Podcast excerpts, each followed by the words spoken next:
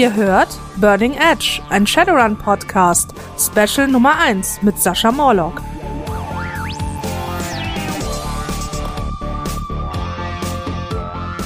Hallo und herzlich willkommen zu unserem ersten Special.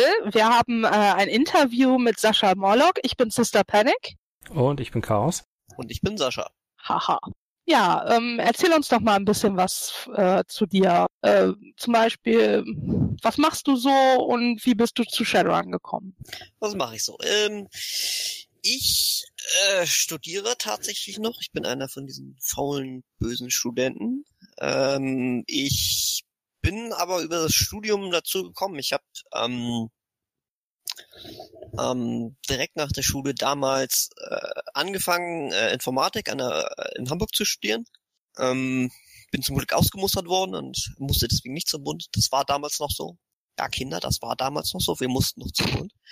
Und ähm, da habe ich dann ähm, habe ich dann von äh, einigen äh, Kommilitonen haben mir dann Shadowrun gezeigt, die haben mir dann, haben erst lange so darüber erzählt, was dann so ungefähr die Hintergrundgeschichte ist. Und dann ganz zufällig hatten sie dann ein Grundregelwerk dabei von der vierten Edition und ähm, da haben sie dann mich und ein paar andere das äh, spielen lassen. So und äh, so bin ich da in Berührung da mit dem Spiel an sich gekommen. Ähm, und ähm, dann irgendwann, irgendwann im Forum war dann, habe ich mich dann halt auch angemeldet und da war dann äh, Tigger, also Tobias Hammelmann, ähm, der hat mal Stellung bezogen zu einer Frage von einem Fan. Ähm, da ging es dann darum, ähm, äh, warum es denn zu wenig Material zu Aachen gibt und äh, ob man da nicht was tun könnte. Und er hat dann dazu geschrieben, äh, dass ähm, sie selbst halt als Autoren halt nur gewisse Möglichkeiten haben, Material zu beizustellen, es aber halt das Mephisto-Magazin gäbe, wo halt Autoren was beitragen, also entweder die Autoren von Mephisto oder halt die äh, Shadowrun-Autoren, das aber möglich wäre, dass auch Fans das zu tun unter entsprechender Auf Beaufsichtigung und ähm, ich habe dann äh, das beides genommen. Ich habe dann mich hingesetzt, habe dann irgendwie, was waren das, 16.000 Zeichen zu äh, zu Aachen, glaube ich, schon mal zusammengeschrieben. Hab das dann einen der Autoren gezeigt. Das war dann Lars äh, Blumstein. Ähm, der hat das gesehen, der fand das gut und dann hat er gesagt, oh, jetzt machen wir das mal zusammen. Ich bin jetzt der Projektleiter und ähm, ja, so war das damals. Hab dann im Grunde genommen das äh, Brennpunkt Aachen geschrieben, ja. Ja, genau, so Schatten über Aachen, nee, nee, doch, Schatten über Aachen, genau. Und äh, während des Schreibens, äh, wo das noch nicht ganz fertig war, kriege ich dann wiederum eine E-Mail von Tigger, der dann wiederum meinte, äh, dass ich doch ganz gut schreiben könne und dass sie jetzt noch Autoren für das Urplex-Buch suchten und dass ich da doch mitmachen könne. Und äh, ja, so ist es dann gewesen. Oha. Das heißt dann auch mit Ruhrplex äh, war dann die erste, erste größere Veröffentlichung. Ja, das war auch die erste Veröffentlichung an sich, dass das Schatten über Aachen erschien dann auch ein paar Tage, äh, paar Tage, äh, eigentlich sogar Wochen oder Monate später, nachdem das Buch dann äh, draußen war, wurde dementsprechend noch angepasst. Ähm, ist äh, der fertige Text äh, dann nochmal überarbeitet, äh, je nach entsprechend zu dem, was halt im Komplex stand, hat sich dann entsprechend dann noch halbwegs gut ergeben, dass es dann so thematisch, weil es geografisch halt äh, ganz gut zusammenpasst, äh, dass sich das dann thematisch auch ein bisschen äh, ganz leicht überschnitten hat. Hm. Und so sind dann auch wiederum äh, Elemente aus dem Artikel wiederum im Buch gelandet. Also war auch ganz okay. Tja, so kann es gehen. Ähm, was gefällt dir denn an Shadowrun so besonderes? Also so besonders? ähm, ja, was gefällt mir eigentlich dadurch? Äh, dass ich dass ich selber schreiben kann, finde ich eigentlich sehr gut. Ähm, ich habe äh, lange vorher in einem Wiki äh, für äh, in einem Star Wars Wiki gearbeitet, also sowohl als Autor als auch als Admin. Da habe ich dann natürlich auch einen Artikel verfasst. Es war aber natürlich, jeder wollte auch mal selber was zu Star Wars schreiben, nur war das in, ähm, also nicht nur in sehr weite Ferne, sondern auch nahezu in unerreichbare Ferne, weil das äh, durch die Struktur und äh, auch heute hat sich das nicht sonderlich geändert, ist es so, dass da halt angloamerikanische Autoren halt äh, die ja den Ton angeben, weil die halt einfach näher dran sind an Lucas Arts beziehungsweise an Disney. Und ähm, bei Shadowrun ist es aber natürlich so, dass, durch, dass es eine deutsche Reaktion gibt, die dann wiederum Deutschland oder die äh, deutschsprachigen Länder betreut, äh, ist äh, die, die Hürde einfach mitzumachen äh, viel geringer. So, weil du halt Leute hast, bei denen du dich bewerben musst, die deine Sprache sprechen, was für viele schon mal eine sehr, äh, ja, eine niedrigere Einstiegshürde ist und auch vor allem die, die Aufmerksamkeitsschwelle zu, zu erreichen, dass sie einen überhaupt wahrnehmen. Und ähm, ja, so dass ich das halt selbst mitgestalten kann, finde ich natürlich sehr, sehr gut. Ähm, inhaltlich mag ich halt auf jeden Fall so dieses, den Cyberpunk-Aspekt. Also ich habe auch mh, hm, früher natürlich, ähm, also nicht alle so Animes, aber ich finde halt einige Animes, die so in diesem Bereich so sind, so Ghost in the Shell oder auch äh, Cowboy Bebop, die ja so, also Ghost in the Shell mehr, Cowboy Bebop vielleicht ein bisschen weniger, aber halt so so Zukunft und Cyberpunk so ein bisschen drin sind. Und äh, die fand ich halt so ganz gut und äh, ja, und deswegen ich das gut. So der, der Magieaspekt, ja, also ich bin vielleicht mehr der Science-Fiction-Fan, weniger der, der Fantasy-Fan, aber der, der ist nicht so, dass ich jetzt sage, oh mein Gott, das geht gar nicht, sondern finde ich eigentlich eine gute Ergänzung zu dem Ganzen, macht es interessanter. So, ja. Ja, die Gewichtung zwischen den beiden Aspekten fällt ja, fällt ja generell schwierig bei vielen Leuten. Und ist halt auch von Buch zu Buch krass unterschiedlich. Ja, genau. Aber äh, ich, also ich, ich denke, also man, man kann da äh, gute äh, Aspekte drin finden, auch interessante Aspekte, die wir ja auch vielleicht schon im Vorgespräch äh, schon ein bisschen äh, besprochen haben, die wir vielleicht hier auch nochmal andeuten können, äh, die, um das Ganze halt interessant einzubauen, weil ich finde, das, also es rundet das ganze Setting ab, äh, ist, aber ja, genau, rundet das Ganze halt gut ab. Hm, du hast ja jetzt gerade ähm, eben bekannte Animes wie ähm, Cowboy Bebop oder ähm, Ghost in the Shell erwähnt. Gibt es denn noch weitere Einflüsse so etwas klassischerer Natur wie Gibson?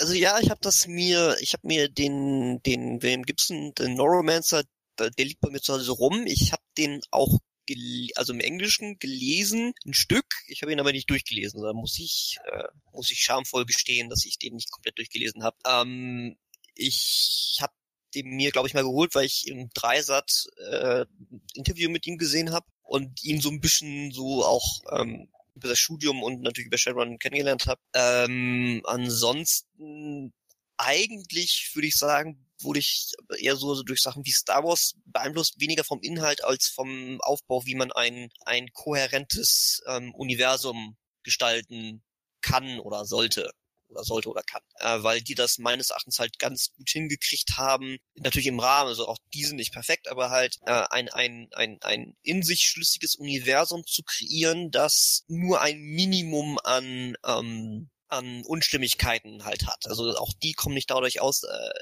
dass da mal irgendwie ein Autor mal, weiß nicht, gepennt hat oder eine Sache nicht wusste oder äh, sonst irgendwie Fehler passiert sind, so dass ein paar Sachen nicht mehr stimmen, aber dann liefern die dann immer nach, dass ja, eigentlich stimmt das ja doch, weil und dann das und dies und das und jenes. Ähm, und das braucht man bei Sharon eigentlich auch, nur ähm, muss man da noch genauer hingucken.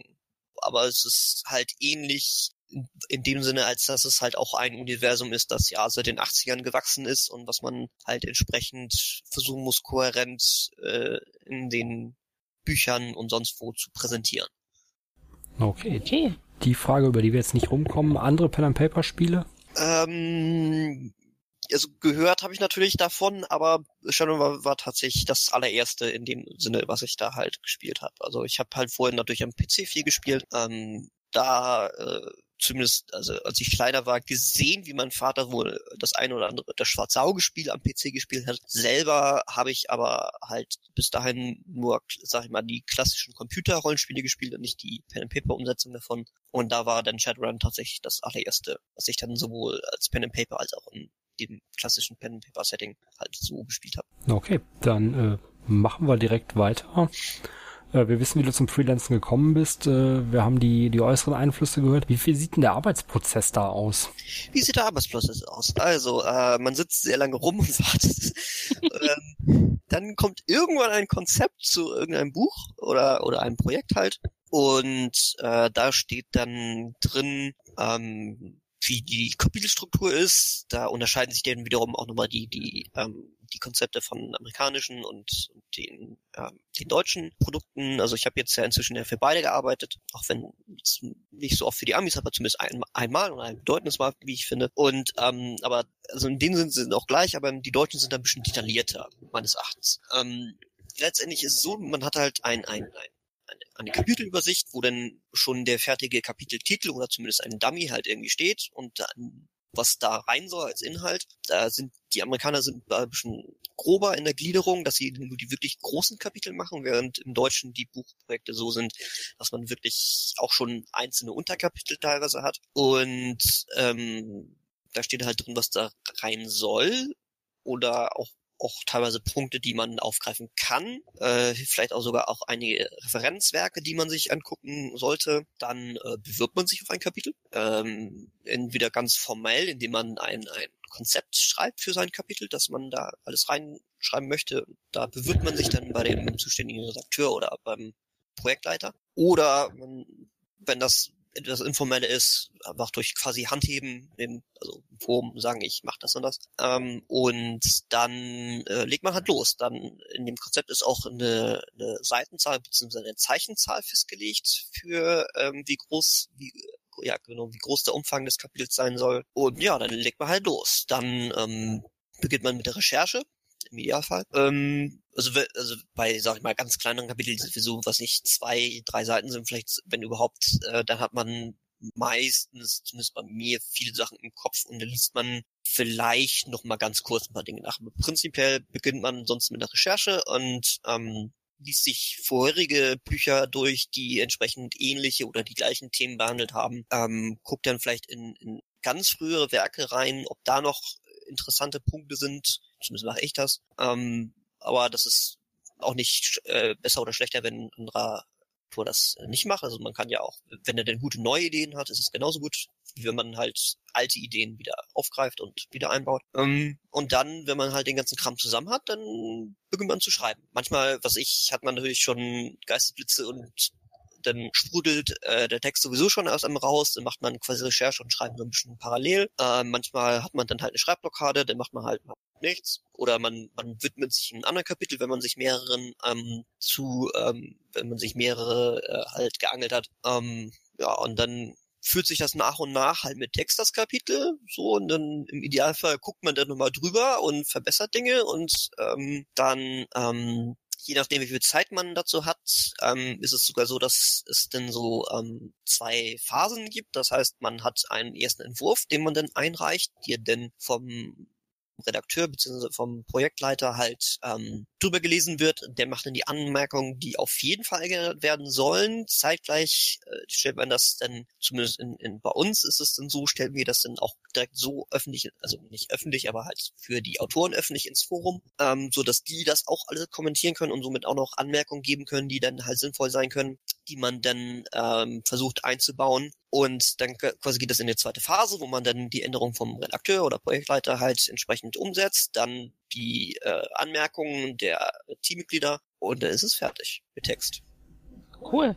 Ähm, also kann man schon sagen, dass das ähm, bis zu einem gewissen Punkt ähm, ähm, so von einem selber alles kommt, aber ab einem gewissen Punkt auch ein Teamarbeit quasi ist. Ja, natürlich. Also ähm, mehr Leute sehen halt immer mehr. Also erstmal natürlich die Fehler. Also das ist nochmal natürlich nochmal unabhängig davon gibt es natürlich noch Korrektorat und Lektorat. Äh, aber ähm, es gibt halt immer Punkte, wo dann ähm, Leute, äh, weil, na wie gesagt, das äh, Sharon gibt seit den 80ern, also man kann halt nicht alles wissen so und ähm, gibt es halt immer Punkte, wo man was übersehen hat oder wo dann was mit dem einem Text, einen neueren Text, äh, wo man vielleicht auch noch, die man auch nicht gelesen hat, weil man, was ich, äh, es gibt, man macht es ja nebenbei äh, neben dem Studium oder neben neben dem Job noch, ähm, so dass man halt auch nicht jedes neue Buch, was jetzt die Amerikaner äh, teilweise in einem sehr schnellen Tempo rausbringen, ähm, noch nicht gelesen hat, dann kann man äh, wird man darauf hingewiesen, dass ja, hier im neuen Text steht noch das und das drin, das muss vielleicht noch einbauen oder ähm,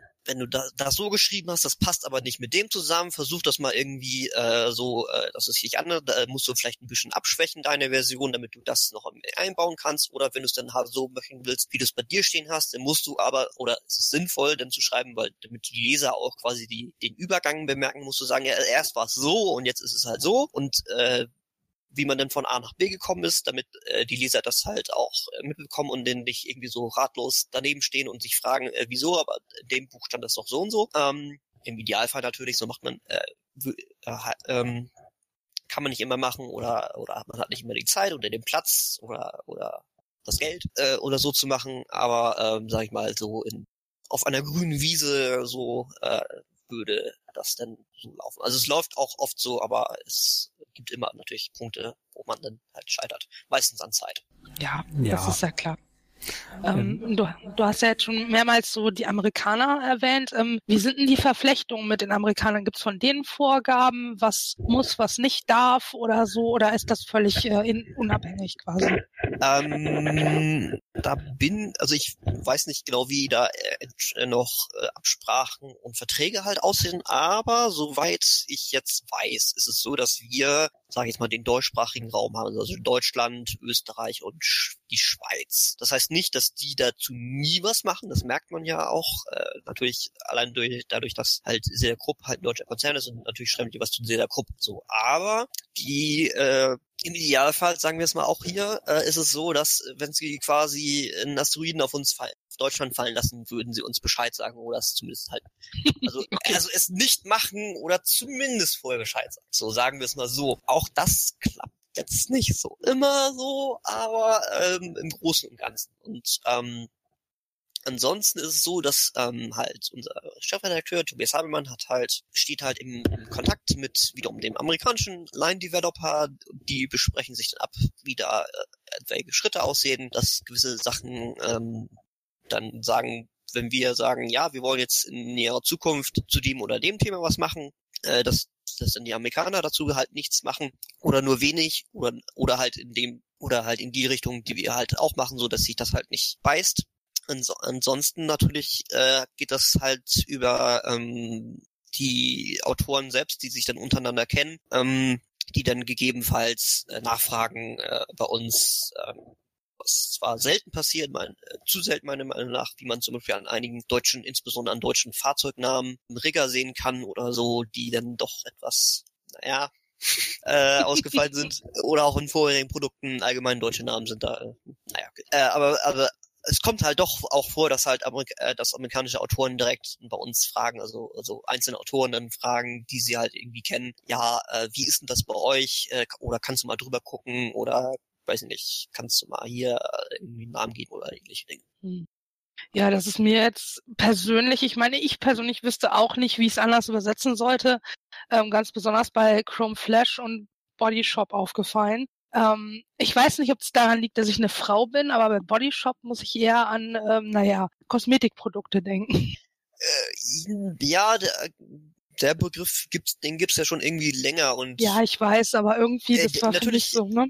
Ja, na, natürlich. Äh, den, äh, ich glaube, die Assoziation ist schon insofern richtig, weil da auch natürlich viele Körpermodifikationen natürlich auch kosmetischer Natur sind, die vielleicht jetzt aber im Spiel nicht so oft auftauchen, aber genauso wie, äh, weiß nicht, gibt's ja genug irgendwie, was ich den, den Magensymbionten da, dafür sorgt, dass du dein Gewicht quasi immer hältst und immer schön schlank bleibst oder, äh, weiß ich nicht, ja, leuchtende Haare oder so. Ja, genau. Also gibt's ja genug äh, genug im Spiel und ich denke mal, es wird noch zig weitere geben, die es quasi in der Welt gibt, aber es nicht ins Spiel geschafft haben. Und äh, insofern ähm, ist es schon so, dass es äh, die Assoziation durchaus korrekt ist, weil es ja durchaus da ist. Ja.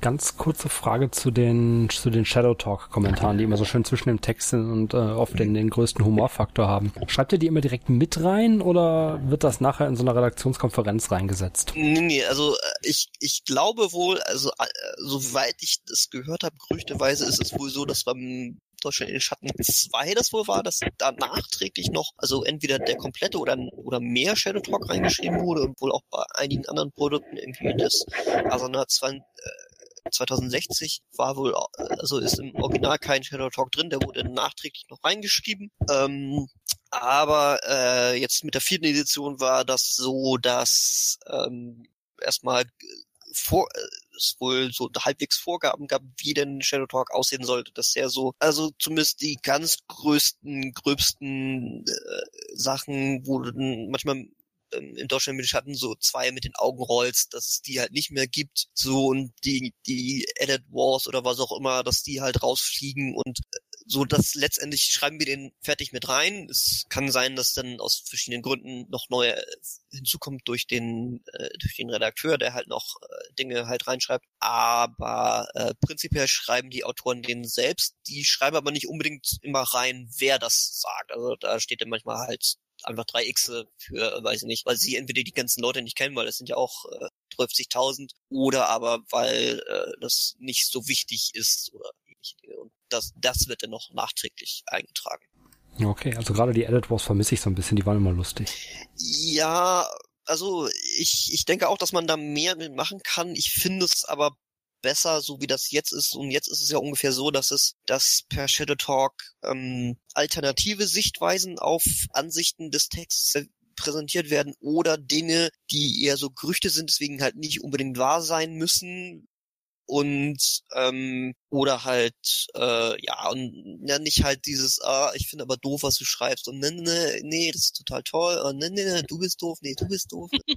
Das ist dann ja auch so ja, das ist das ist richtig ich äh, verweise da immer gerne auf äh, Paranormal Animals of North America oder Paranormal Animals of Europe in der zweiten Edition, wo die tatsächlich einfach optionale Critterkräfte äh, den einzelnen Viechern zugeschrieben haben. Also hier, die Viecher sind aber auch giftig.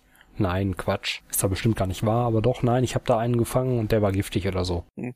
Ja, so, also sowas würde ich dann halt auch machen, also so quasi Dinge, die halt nicht unbedingt wahr sein müssen, aber halt wahr sein können, um halt Spielleitern oder Spielern eigentlich mehr Spielleitern, halt äh, weitere Möglichkeiten aufzuzeigen, ähm, wie sie das Ganze doch äh, noch machen könnten, äh, um das aufzufächern oder Alternative reinzubringen, um Sachen abzuändern, die ihnen wohl nicht gefallen, so, um somit äh, eine Richtung aufzuweisen, in die sie denn stattdessen gehen können oder ähnliche Dinge. Hm, ja, das finde ich halt so sinnvoller und ähm, wenn ich mir dann jetzt einige amerikanische Produkte irgendwie angucke, wo dann ähm, teilweise, also ich finde es interessant, wenn wenn halt ähm, ist wie im Emergenz, da waren ja teilweise richtige lange Diskussionen nur Shadow Talk. Jetzt sagt mir mein Chefredakteur, das ist eins der Bücher, das sie am schlechtesten verkauft hat und deswegen es vielleicht am Format lag, so und okay, muss ich jetzt sagen, äh, okay, so. Aber ich fand das halt trotzdem interessant, äh, wenn die halt in, wirklich inhaltlich zum Thema was diskutiert haben und nicht einfach nur, äh, du bist doof, nee, du bist doof. Ähm, also zum jetzt, Thema, aber in Character.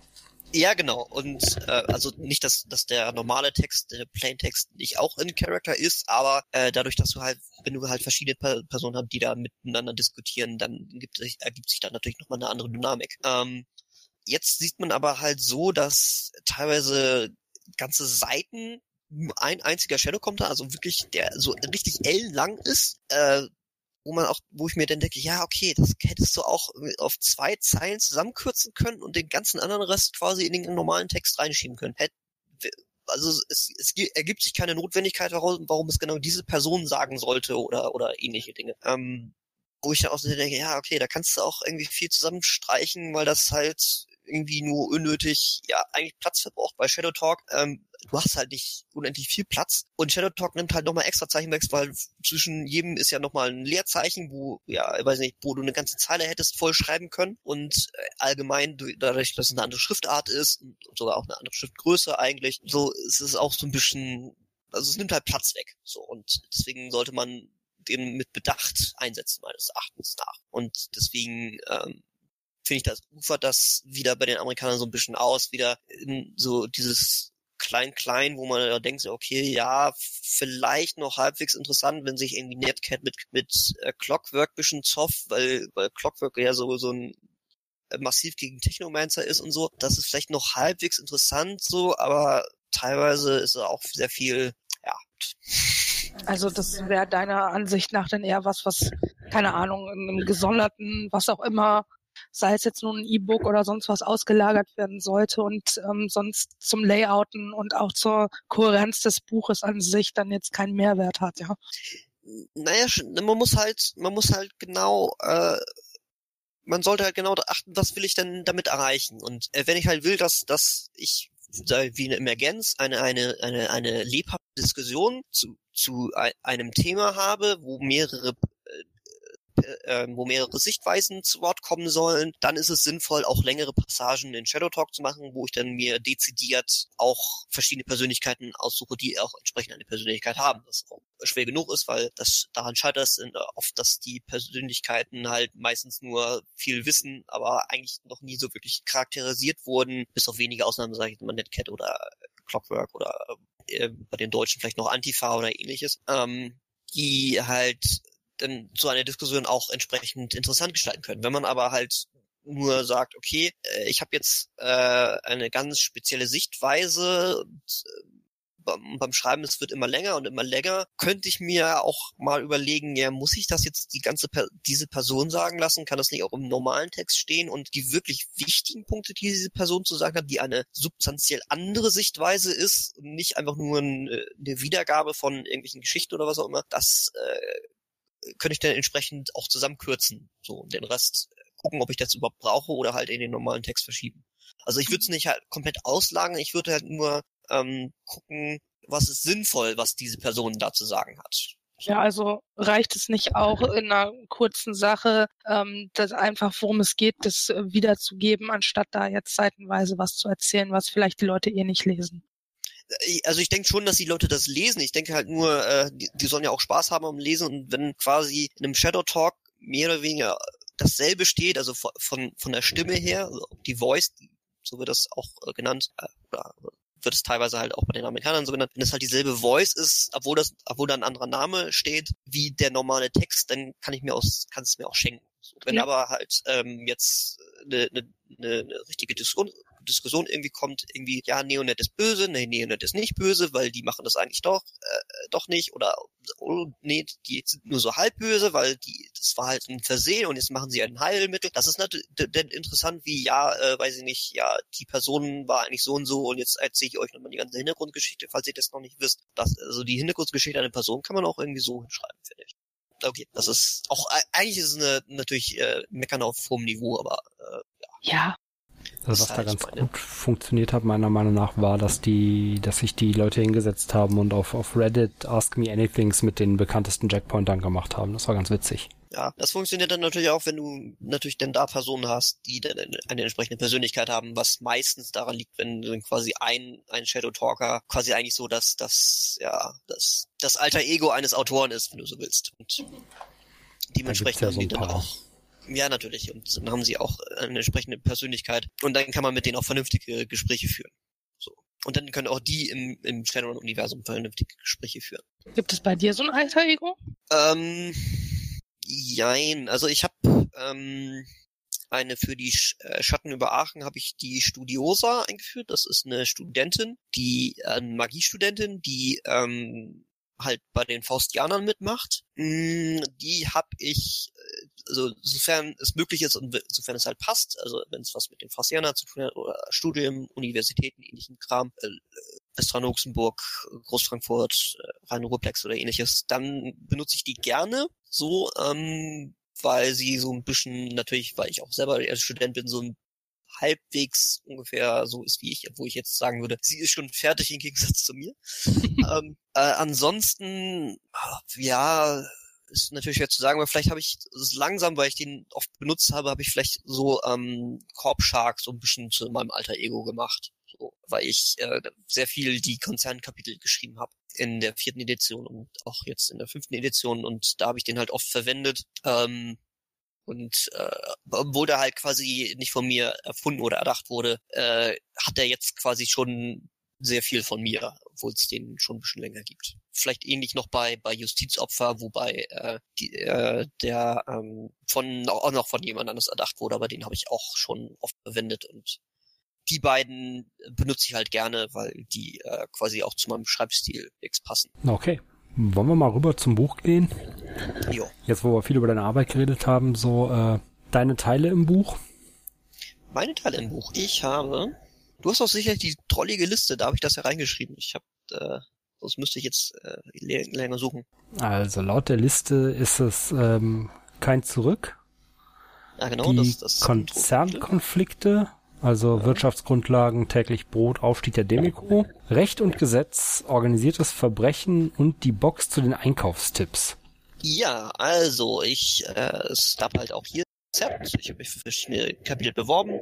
Ich habe nicht alle bekommen, die ich, für die ich mich beworben habe. Ähm, aber ich habe dann halt, wie gesagt, einige bekommen. Dann äh, das allererste Kapitel, das war halt die ähm, ja, quasi so, so Mini-Geschichtsrückblick mit Fokus auf dem, was quasi seit der vierten Edition passiert ist, also seit 2074, äh, ähm, habe ich quasi benutzt, um nur eine Timeline äh, zu benutzen. Da habe ich dann dieselbe einfach genommen wie im, im Reiseführer, wo mir dann auch derselbe Fehler passiert ist, äh, durch das äh, einfach Copy and Pasten Schatt äh, über mein Haupt. Ähm, ja, ja, ja. Äh, aber was ich, warum ich das unbedingt auf jeden Fall haben wollte, weil ich da eine, halt die, die, die Infobox zu der ADL einbauen wollte, wo man dann halt Bevölkerungszahlen und äh, Religion und so einen ganzen Kram. Äh, quasi war das zuletzt richtig, äh, seit Europa in den Schatten nicht mehr gemacht wurde und das ist dann ja quasi 2063 gewesen. Also schon sowohl im Spiel als auch jetzt in der Realität schon sehr lange her. Äh, das Buch kam, weiß nicht, Anfang der 2000er irgendwann raus,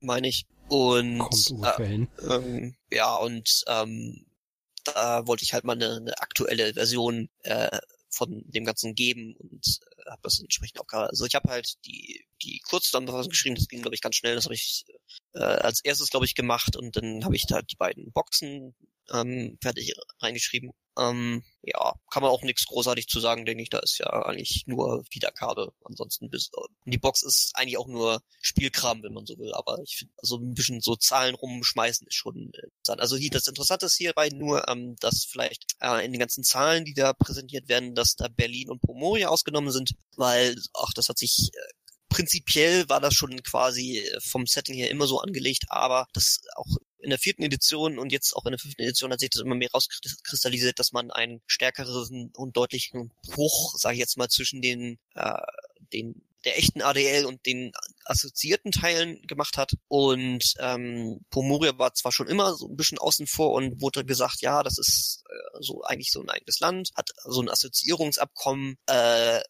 Teilweise ähm, wurde es aber halt auch so gehandhabt, als wenn es einfach nur ein weiteres Allianzland wäre. Aber jetzt äh, mit der fünften Edition wird nochmal deutlicher gesagt, nee, nee, es ist eigentlich ein komplett eigenständiges Land, das aber halt ein Assoziierungsabkommen mit der ADL hat, was hauptsächlich die Außenpolitik betrifft, weil sie sich damit mit oder weniger nicht befassen wollen, sind aber äh, ansonsten komplett eigenständig. So. Und äh, so kann man auch viele Dinge einfacher erklären, dass sie halt komplett irgendwie anders sind vom Staatsaufbau und ähnliche Dinge als, äh, als die ADL. Und Berlin ist ähnlich, ist ja eigentlich ähm, dadurch, dass es halt von Anarchisten übernommen wurde, dann so mit Konzerneinfluss, dann so geteilte Stadt, äh, war das halt auch schon so, dass es eigentlich hier so ein, so ein staatenloses Ter Territorium mitten in Europa irgendwie war. Ähm, und äh, halt auch ein Assoziierungsabkommen irgendwie hat und somit auch nicht wirklich dazugehört, obwohl es quasi in dem Körper drin ist. Und jetzt hat sich das spätestens mit der ADL-Karte im Grundregelwerk, wenn ich mich recht erinnere, hat sich das äh, ergibt sich das jetzt, dass quasi auch um Berlin herum eine quasi Staatsgrenze ist und dass man äh, das jetzt nochmal deutlicher sieht, dass das eigentlich Elemente sind, die noch irgendwie dazugehören, aber eigentlich außen vor sind und deswegen auch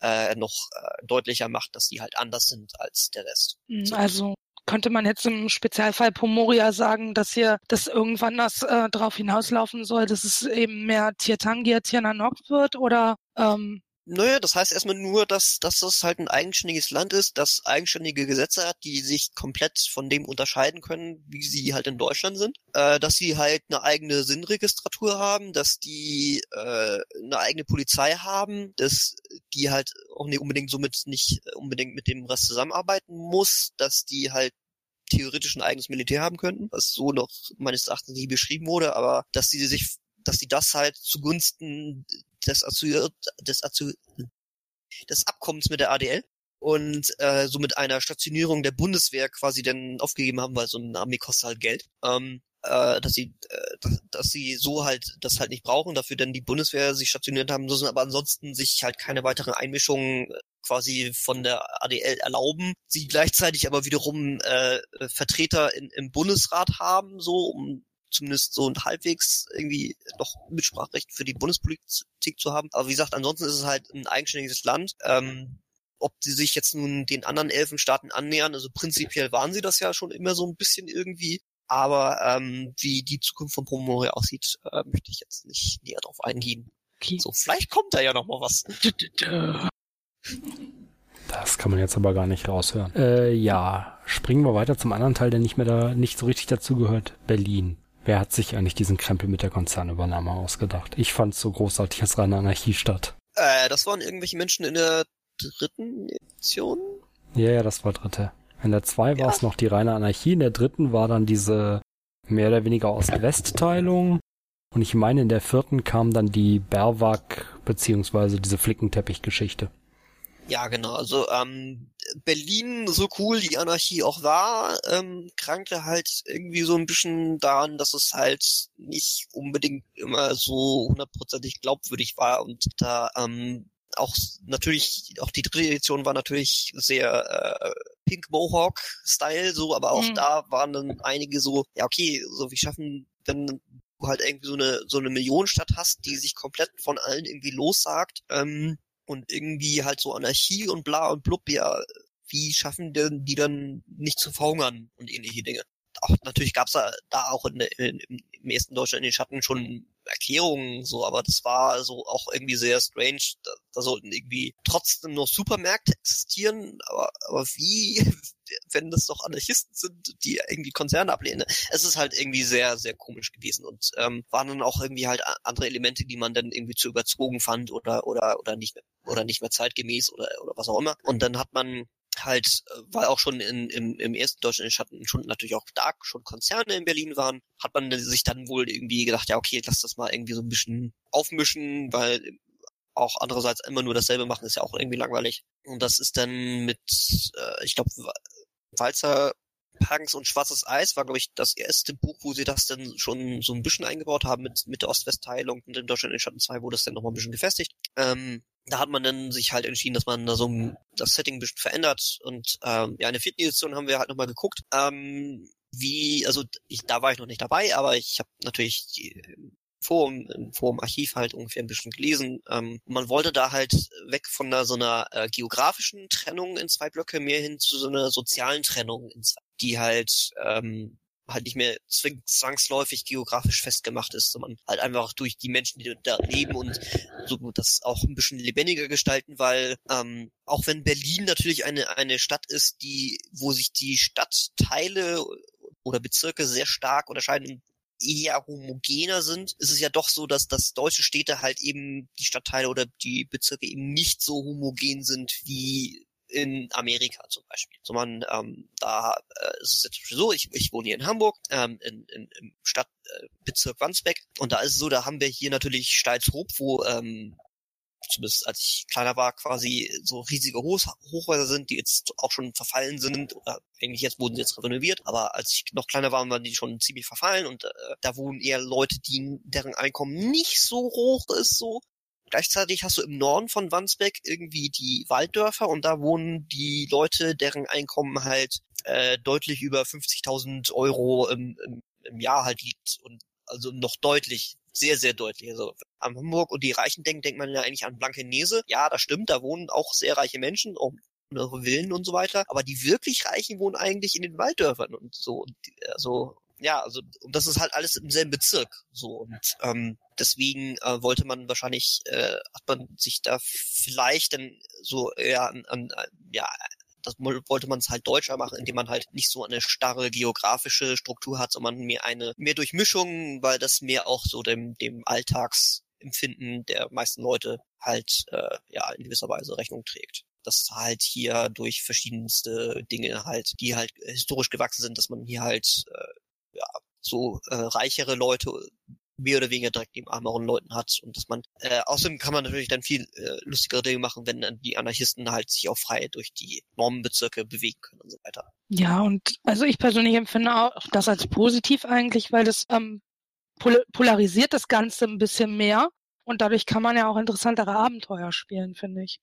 Ja, natürlich. Also ähm, äh, äh, ich, man äh, man hat halt ähm, äh, ja, genau, du hast, wie du sagst, also du hast, du hast eine größere Polarisierung, zeigt gleich eine, eine größere Verbreiterung, weil du jetzt, äh, wenn du Anarchistenkram bist, musst du nicht erst irgendwie in den Osten fahren und dann irgendwie dich wieder in den Westen durchkämpfen, sondern nee, du kannst einfach auch im Westen in kleine anarchistische Kommunen quasi oder gallische Dörfer quasi fahren, die es da quasi schon immer gegeben hat äh, und äh, kannst dann da irgendwas machen oder oder auch in den Normbezirken von ehemaligen Anarchisten, die jetzt vielleicht so halbwegs irgendwie so einen normalen Job jetzt irgendwie machen wollen oder was auch immer. Also du hast jetzt einfach äh, viel mehr Möglichkeiten, äh, obwohl du es natürlich immer noch polarisiert hast. Du hast halt quasi so zweieinhalb Fraktionen, also die Konzerne, die Normales und die Anarchisten. Äh, aber das ist halt nicht mehr ge geografisch getrennt. Du kannst dich einerseits frei bewegen, hast immer noch diesen, diese Polarisierung auf diese Fraktionen.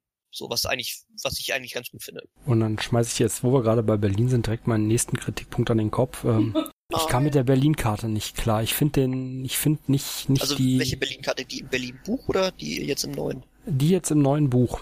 Die okay. ist so schön in, in irgendwie vier Hintergrundfarben aufgeteilt von den Gebieten her. Aber ich habe die Legende für diese Hintergrundfarben nicht gefunden. Dazu gibt's auch keine Legende.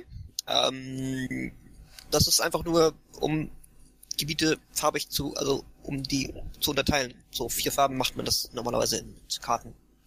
So. Ja, das ist okay. Die sind also jetzt nicht irgendwie zugeordnet, was das für nein, nein, nein, sind, sondern zeigen nur das, Gebietsgrenzen das, auf. Das, genau, das zeigt einfach nur, äh, die, hier sind die Grenzen von den Gebieten und äh, es gibt quasi, also es wurde halt nicht gedacht, ja, jetzt hier die Konzerngebiete kriegen die Farbe oder Nee, nee. Das ist einfach nur äh, quasi, damit man sieht, wo da die Grenzen verlaufen und dass man angrenzende Gebiete voneinander unterscheiden kann. Und, ah, okay. So. Das war aber auch schon in, in, im Berlin-Buch genauso, da, da noch in Schwarz-Weiß, aber auch da gab es später eine, eine Farbversion, ich glaube in irgendeinem äh, Einsteigerbuch oder ähnliches ähm, gab es nochmal eine Farbversion von der von der Karte. Ähm, da hat sich prinzipiell auch nichts, also von den Grenzen meine ich nicht nichts eigentlich geändert. Es gab eigentlich nur Umbenennung, soweit mir bekannt. Okay. Dann muss ich mir da selber zu denen, wo nichts steht, was überlegen. Es, es, es gibt im, im, im, im, im, im in einem Wiki, also im Shadow Helix Wiki Dings. Äh, da ist eine eine Karte mit Gebietsgrenzen, die dann jeweils zugeordnet sind zu normal, zu Norm, zu anarchistisch und zu äh, Konzern. Der muss so zum Berliner Artikel sehr gehen praktisch. und da ist sie relativ oben. Okay, äh, wir hatten es jetzt noch aufgeschrieben, Unterschiede in der Magie und in der Matrix jeweils. Also Unterschiede von den ADL zu jetzt ähm, dem Rest quasi. Logischerweise. Ja, ähm, die Kapitel habe ich, also ich habe das Matrix-Kapitel, also ich stehe ja auch jetzt auch als Lektor da, ne? Ja. Ähm, ja, ja. Äh, also da habe ich ein bisschen quasi mit lektoriert, aber äh, ich sowohl beide Kapitel nicht selber geschrieben. Ähm, was wollt ihr denn da genau wissen? Das war eigentlich mehr als Gesprächsanstoß gedacht. Also, wenn du da irgendwas Interessantes äh, zu sagen hättest, hätten wir dich da jetzt zu Wort kommen lassen zu dem Thema. Ach so, also, also ich, wie gesagt, ich habe die nicht geschrieben, ich habe die dann auch nur für da gelesen, habe das jetzt quasi schon wieder vergessen. Wo will ich noch lieber über die Teile reden, die ich selber geschrieben habe? Ja, ja Politik grade, in den ADL zum Moment, Beispiel. jetzt muss ich gerade selber noch kurz zu dem Matrix-Teil. Ich fand das sehr cool, dass es da, dass da dieser in Berlin äh, beginnende Aufbau einer neuen Cardinal-Matrix beziehungsweise Aufbau von Resten der alten ja, ja, stattfindet. Das, äh, mit mit Game Master ja. Hinweisen und fand ich sehr cool. Ja, ähm, das hat natürlich äh, was mit einem äh, möglicherweise äh, in äh, späteren Publikationen erscheinenden äh, Plot zu tun. Ähm, genau, und ähm, quasi Andeutung hattest du ja ähm, schon in auch im Berlin-Buch schon und ähm, wo es ja auch irgendwie schon so ein Bild gibt von so einer typischen Anarchistengruppe, wo noch beschrieben wird, dass es da noch alte Decker gibt. So und ich meine auch, es gibt auch eine Stelle im Berlin-Buch, wo noch gesagt wird, dass es da noch die alte Kabelmatrix gibt. Ähm, und äh, natürlich prominent jetzt in Shadowrun Returns Dragonfall ist auch da natürlich die Kabelmatrix mit den Schockwellenreitern vertreten. Und ähm, das ist so ein bisschen so eine, so, so eine Referenz darauf. Ähm, Wo wir gerade bei, bei Dragonfall sind, äh, wie Kanon seht ihr das an? Äh, als Kanon. Also wir haben keine Information, dass es nicht Kanon ist. Wir ähm, müssen halt nur gucken, weil es halt natürlich verschiedene Enden gibt. Das natürlich dann nicht alle Enden können Kanon sein, aber prinzipiell also die Handlungen, die da drin vorkommen, ist halt für uns Kanon, hat man jetzt ja auch gesehen. Es gab ja entsprechend das, das Shadowrun 2050 irgendwie, wo es ein Berlin-Kapitel gibt, das sich daran orientiert und jetzt auch die Berlin-Beschreibung im, ähm, im Datenpuls, Datapuls, ähm, basiert wiederum auch auf dem, was im 2050 steht, beziehungsweise was halt im, im, im Shadowrun äh, Dragonfall ähm, drin vorkommt. Da tauchen bekannte äh, Begriffe auf oder oder ähnliche Konzepte. Ähm, und ähm, ja, also wir sehen es als Kanon an und bauen das entsprechend auch bei uns ein, sofern es halt noch Relevanz hat, weil es sind ja 20 oder 25 Jahre schon vergangen inzwischen. Also muss man halt sehen, was davon halt noch da ist. Aber, aber wie gesagt, einige geografische Marker oder, oder andere Locations aus, aus dem Spiel haben es ja mehr oder weniger in der einen oder anderen Form auch jetzt in die neueste Berlin-Beschreibung geschafft. Also insofern äh, äh, muss man da gucken, was dann auch kommt. Okay, und dann äh, lassen wir jetzt das machen, was Sister Panic anmerken wollte, bevor ich ihr so rude ins Wort gefallen bin. Äh, Politik in der ADL. Politik. Es ist ja jetzt gerade der kurz vor der Wahl Nova Puls erschienen. Ja, genau. Und ähm, sie scheint gerade offline zu sein. Nein. Oh, ach so. Ich bin nur still und lausche andächtig. Ach so, ich, ich dachte, du wolltest jetzt ja fragen. Ja, Politik allgemein. Ja, ähm, auch das Kapitel habe ich nicht geschrieben, aber das hat ein ein äh, ja bekannter Freund, hm?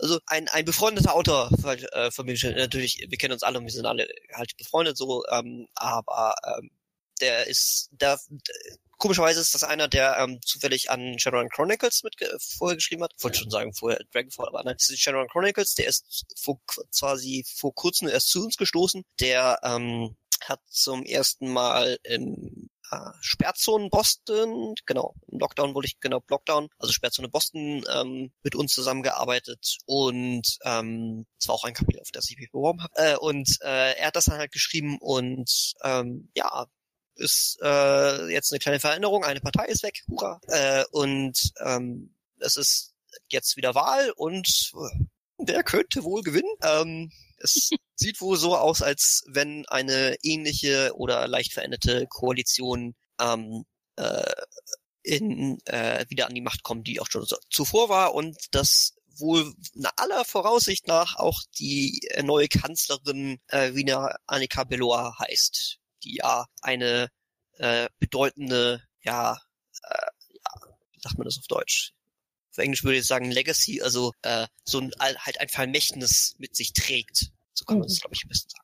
Ja, mit dem, mit dem glorreichen gemeinsam mit den Konzernen, aber auf Augenhöhe Slogan. Ja, erstmal erst das, aber natürlich, aber sie ist natürlich die Tochter von äh, Michel Bellois, der damals natürlich äh, BMW äh, quasi zu dem ausgebaut hat, was dann wiederum von Lofe gekapert wurde und zu sehr Krupp gemacht wurde. Also sie hat halt ein, ja, ein, ein Erbe natürlich noch, was die Sache ist. Und deswegen machen, sind die beiden halt gute Antagonisten jeweils zueinander, finde ich. So, und, ähm, ja. Und die ist dann mit Wilhelmina Graf Bellois wie verwandt? Tochter? Äh, das ist die das Mutter. Die, also, die Mutter. Also, okay.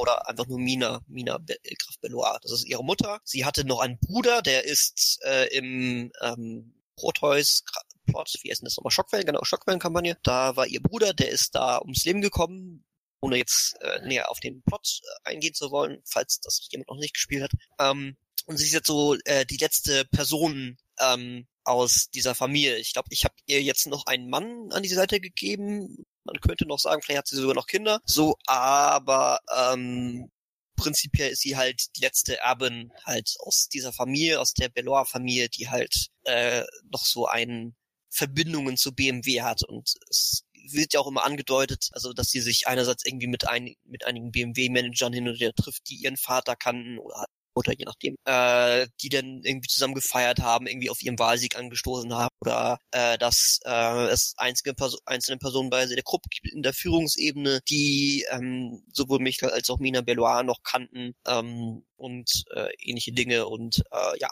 da ist also noch genug Stoff da für Streit. Hm, so. Ja, das ist jetzt eine sehr schöne Überleitung zu unserer nächsten Frage. Und zwar Seda Krupp ist ja jetzt nur noch weltweit die Nummer zwei. Genau. Nach langer, langer Zeit. Und ähm, aber im Rhein-Ruhr Megaplex natürlich immer noch Nummer eins. Ja, ähm, also das geht gar nicht anders. Genau. Also. Ähm, und ähm, ja, inwiefern kann man, kannst du dazu was sagen, dass ähm, wie da jetzt so die Entwicklungen sind, gerade in Bezug auf den ähm, Rhein-Ruhr-Megaplex, ähm, ist da jetzt natürlich größerer, jetzt in Bezug auch auf Spiel, größerer Konkurrenzkampf, kann, kann man jetzt sagen, da sind jetzt generell mehr Runs auf Seda Krupp, weil die anderen Konzerne, die jetzt natürlich nicht wieder, also davon abhalten wollen, wieder auf Nummer eins zu kommen, beziehungsweise kommen jetzt mehr Runs von Seda Krupp selber, weil die wieder auf die Nummer eins wollen, solche Sachen. Beides. Ähm, äh, also prinzipiell ähm, das, woran sie, äh, Sharon natürlich krank ist, äh, was heißt krank, aber das, was von vielen nicht als so gut angesehen wird, ist halt, dass, dass viele quasi der coolen Dinge halt quasi schon passiert sind, während, wenn sie dann in Bücher auftauchen und dann, dann nur nacherzählt werden. So, das, es lässt sich manchmal nicht anders machen, so, weil man kann halt nicht nur Kampagnen rausbringen, man muss auch Renovator-Setting-Bücher rauskriegen. Ja, klar.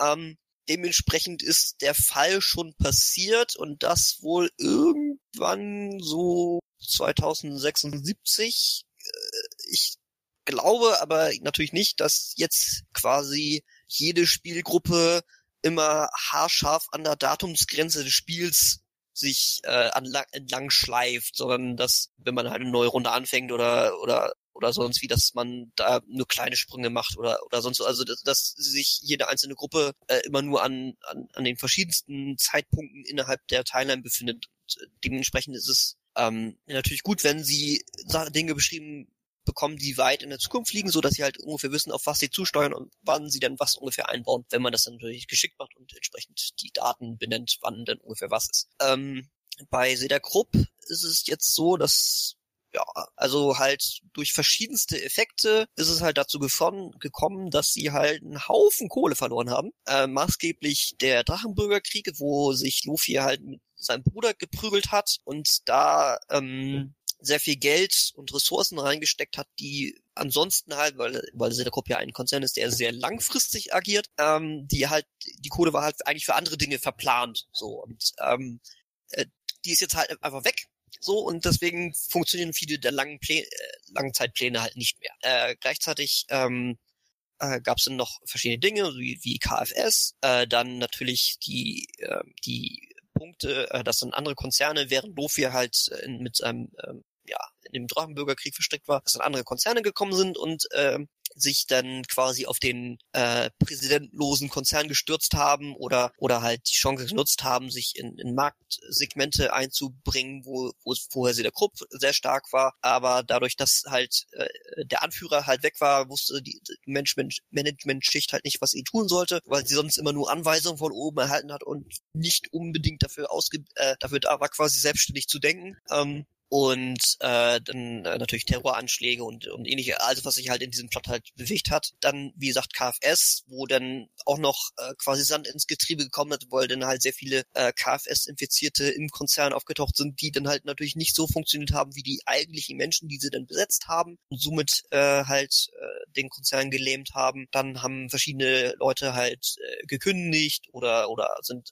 sind in Ruhestand gegangen oder haben ähm, anderweitig den Konzern verlassen. Ähm, dann ähm, ist halt die Führungsebene natürlich äh, zusammengebrochen unter den ganzen Dingen und wusste nicht, was getan werden sollte. Kohle ist verbrannt worden. Dann hat Lowe doch gesagt nach dem Hamburger Krieg, hey, ich äh, entschädige jeden, der irgendwie in dem Drachenkonflikt irgendwie Schaden erleiden hat von Drachen, den äh, gestehe ich Entschädigungszahlung zu, wurde noch mehr Geld verbrannt. Ähm, äh, durch KFS sind halt nicht nur Menschen infiziert, sondern wurde ja auch natürlich die Nanotechnologie, wurde dann ja quasi ähm, über Nacht äh, quasi zu äh, ja, verbotener Technologie, so in Anführungszeichen, also die haben sich quasi äh, selbst das Verbot auferlegt, weil es einfach zu unsicher war und haben sie das alles eingestellt. Und bei Sedekrupp war es halt so, da haben sie die Nanotechnologie halt, weil das ja ein sehr stark industriegeprägter Konzern ist, für hauptsächlich für Fabrikation benutzt, so Herstellung von komplizierten Geräten und ähnlichen Dingen. Und ähm, es ging quasi über Nacht war jetzt alles weg und dadurch ist die Produktivität vom Konzern stark gesunken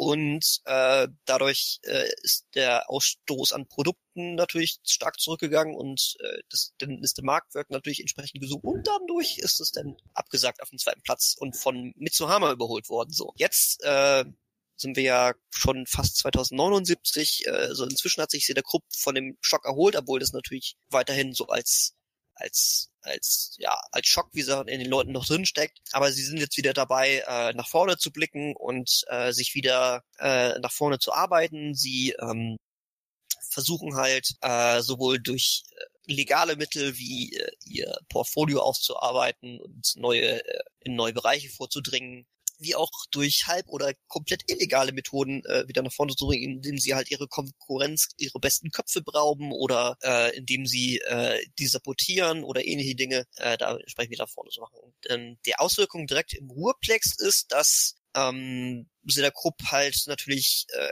umorganisiert werden musste durch die verschiedenen äh, Dinge, die passiert sind und dass dadurch äh, natürlich ein Haufen Arbeitskräfte hin und her geschoben wurden oder ersetzt werden mussten. Oder e, aber eben natürlich auch, dass da äh, äh, Wirtschaftszweige oder halt äh, Filialen und Fabriken halt geschlossen werden mussten, weil die halt äh, sich nicht mehr ertragen konnten. Ähm, und hat im Ruhrplex hauptsächlich Gelsenkirchen und Recklinghausen getroffen. Und da sind halt sehr, sehr viele, die äh, Menschen, die zuvor bei Sedekop angestellt waren, ähm, ja jetzt ohne Job und äh, arbeitslos und das in der ADL, in der ADR halt nicht so cool, halt ohne Job zu sein war. Hm. Also ist halt noch schlimmer als Hartz IV. So.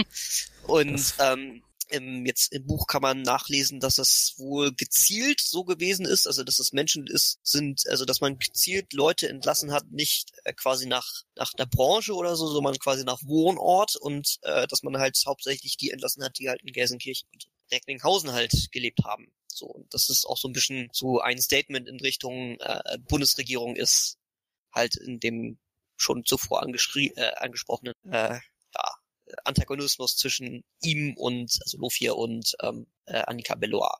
So. Das, das, das quasi mal so ein Statement war in die Richtung, dass eigentlich Lofir der ist, der hier die Hosen anhat und eigentlich machen kann, was er will. So. Ja, gerade wenn man schon das, das neue Europäische Ökonomische Council hochgezogen hat, dann will man da auch äh, regieren. Das wäre dann auch unser nächster Punkt gewesen. Neuessen gegen Düsseldorf und äh, beide gegen die Z-Zonen im Plex. Ähm, wie genau das äh, quasi in Zukunft aussieht. Ähm, hm? Also, also wir haben uns natürlich was überlegt, so, aber prinzipiell war auch schon im ersten Ruhrplex-Buch so die, so ähm, im Ansatz äh, der Punkt, so ja, ähm, der Ruhrplex ist ein riesengroßer äh, Komposthaufen und Neuessen ist so die Rose, die oben drauf wächst. So. Ähm, ist vielleicht jetzt nicht so ganz extrem jetzt äh, umgesetzt worden, aber prinzipiell kann man das so sehen. Also äh, Neuessen, also in allen Beschreibungen, die er hat, ist ja, dass das eigentlich das Konzern Utopia ist. Also grüne Wiesen, grüne Parks, äh, fröhliche Menschen und äh, Museen und Schulen und Kindergärten und weiß der Geier. Ne? Also, also Schöne Arkologie so, und so. Ja, genau. Also nicht nur die Arkologie, wo man ja reingehen kann als Tourist und die auch besuchen kann, sondern es ist halt einfach alles, da zu leben, bringt halt Spaß. Das ist toll, da will man leben. So. Äh, und drumherum ist halt das Leben halt nur so mittelcool.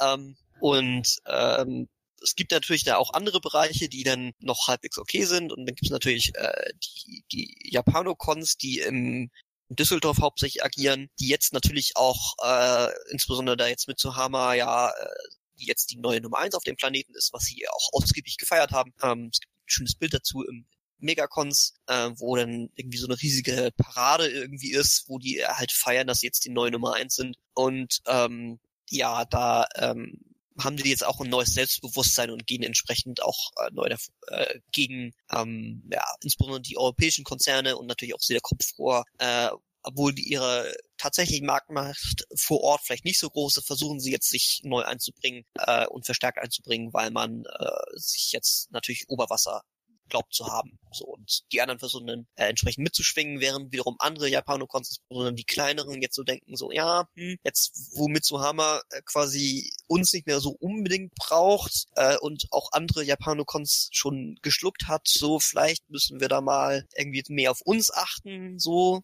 äh, ja und ähm, das ja auch äh, wiederum mit dem Megakonzern-Audit zusammenpasst, wo ja auch so, wo so eher so die Triple A's gegen die Double A's äh, oder halt die Triple A's versuchen, die Double A's gegeneinander auszuspielen, um quasi mit Ruhe in den Karton zu kriegen. Ähm, da ja auch noch irgendwie mit rein. Ja, da kann man so teilweise in dem anderen äh, Kapitel, was ich auch geschrieben habe, mit, also das das Konzernkapitel, da hatte ich die quasi die ja redaktionelle Leitung ist vielleicht ja doch schon. Also die die quasi ich war der Kapitelkoordinator und habe das mit einem anderen zusammengeschrieben mit äh, Niklas, der hat das sehr gut gemacht. Er hat ähm, viele also die anderen äh, Kapitel geschrieben in, in also Unterkapitel in dem Kapitel. Ähm, das die fand ich sehr gut. Da musste ich wenig äh, machen, fand ich auch sehr gut, dass ich da wenig Arbeit hatte, weil er das so gut gemacht hat. Ähm, äh, er hat dann auch das entsprechende Kapitel dazu geschrieben, wo das dann ja um die Japanokons geht, ähm, das dann halt auch so mit reinspielt. Und ähm, ja, das äh, es, es, man muss halt an einigen, wie, also wie eigentlich in jedem Buch muss man immer an verschiedenen Stellen im Buch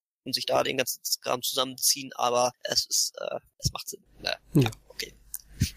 Hat Viel auch, geredet aber meiner Meinung nach sehr gut funktioniert. Wo wir gerade bei Megakonzernen Audit waren, das wurde im, im Megacons 2078 äh, groß erzählt. Äh, ich habe gehört, nee, du hast da auch nicht. War das in dem, das war ein Market nee, es war im, right? im Blood, Blood Money, Blood, Blood Blutige Bloody Business, Geschäfte. Bloody Business kam das zuerst drauf. Also beziehungsweise es gab zur kurz vor, bevor die fünfte Edition rauskam, gab es ja so verschiedene Blogposts oder Twitter-Dinge und ähnliche Dinge. Ähm, und da war das schon mal so angeteasert. Und ich glaube, dieser Blogpost wurde dann nochmal zitiert im Bloody Business äh, auf den ersten Seiten. Da ist er nochmal wiedergegeben. Und da wurde dann nochmal erklärt, was denn der Megacon Audit ist. Also dass die ähm, intern, kann, das kann ich jetzt ja mal sagen, ist es was, was ich mehr oder weniger mit angeschossen hat, mit Lars zusammen. Ähm, wir hatten da nämlich ähm, Diskussionen so über die Größe von Double-A-Konzernen und dass ich irgendwie das komisch finde, dass irgendwie so AG Chemie seinen Double-A-Status verlieren soll, obwohl das irgendwie so verdammt großer Konzern ist, wenn man mal überdenkt, also bedenkt, aus wen das besteht. Also wenn man einfach nur die, die, die echten Konzerne also BASF, Bayer, äh, Bayersdorf, also ne, aus die ganzen, die sich dann fusioniert sind, beziehungsweise die dann später vielleicht geschluckt wurden, wenn man sich das dann so oft mal auf der Forbes äh, 2000 Liste anguckt, äh, dann ist das ein verdammt großer Konzern. Also und wenn der so wirklich entstehen würde, würde, glaube ich, ein Konzern entstehen, der da in der, in der Forbes-Liste irgendwie auf äh, in den Top 25 oder so, Top 20 sogar vielleicht sogar drinstehen würde. So und ähm, das ist teilweise größer als wiederum einige äh, Double A's, die es so im Spiel gibt. Und äh, da habe ich auch so gedacht, ja, okay, äh, vielleicht aus, aus der Warte, in der man es damals geschrieben hat, macht es vielleicht so Sinn, aber jetzt so, ja, es ist halt einfach der größte Chemiekonzern der Welt und an sich ist er schon so ein riesiges Monster, dass es einfach Double A sein muss. Und ähm, auch andere Sachen, so wie die Demeco, habe ich auch schon immer gesagt, eigentlich müsste es auch ein Double A sein, weil das ist einfach viel zu groß, um halt marktmächtig, um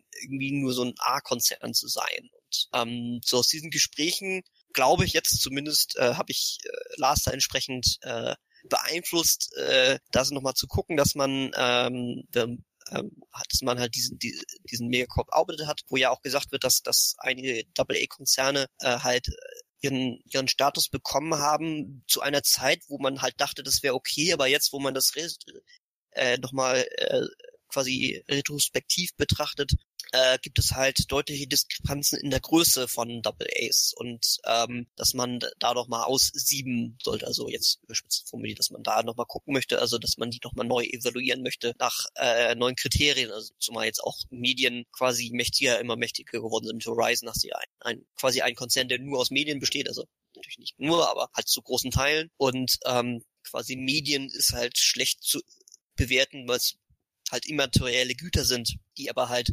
deutlich äh, halt großen Profit äh, generieren können, ohne dass man dafür halt riesige Fabrikanlagen unterhalten muss oder ähnliches.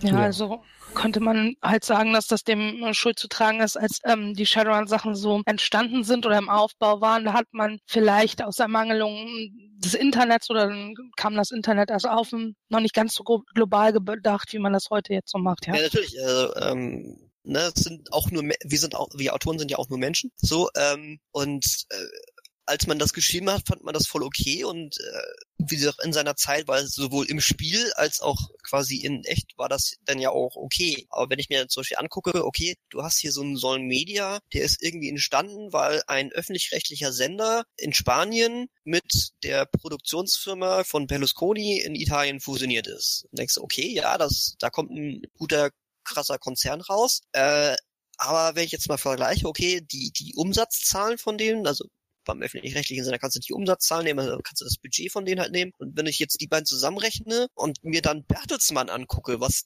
einer der mehr oder weniger Gründerkonzerne der Demeco ist, ist das halt, ja, ziemlich Lachpille, weil irgendwie Bertelsmann halt irgendwie, weiß nicht, das das, das Dreifache von dem am Umsatz halt hat pro Jahr so. Und, und Bertelsmann ist ja auch nur ein Konzern von von dem die die Beko gegründet hat. So natürlich kann man immer noch argumentieren, ja okay, das spielt aber halt in der Zukunft und da sind ja noch quasi fiktive Firmen jetzt nach und nach dazugekommen und ähm, äh, die haben entsprechend äh, größere Marktanteile. Ja natürlich, aber auch dann ist die Dimeco immer noch der größere Konzern als als Sol Media. Dann kommen wir auch wieder Die sind ja in der Zwischenzeit auch gewachsen ja, eben Aufstieg der äh, Demeco, ähm, wo ich das halt versucht habe zu erklären, okay, du hast halt einen Konzern, der eigentlich größer ist als ein anderer, ähm, der aber wiederum Exterritorialität hat und das habe ich halt damit begründet, dass halt äh, Fritz X halt da keinen Sinn drin gesehen hat, dass man das, das für ihn halt irrelevant war. Brauchst, brauchst du halt, halt nicht. Ja, wozu auch? Wir sind ja nur ein Medienkonzern, so. Und auch als A-Konzern kannst du ja schon Sicherheitstruppen aufstellen, also brauchst du halt ansonsten auch keine Exterritorialität.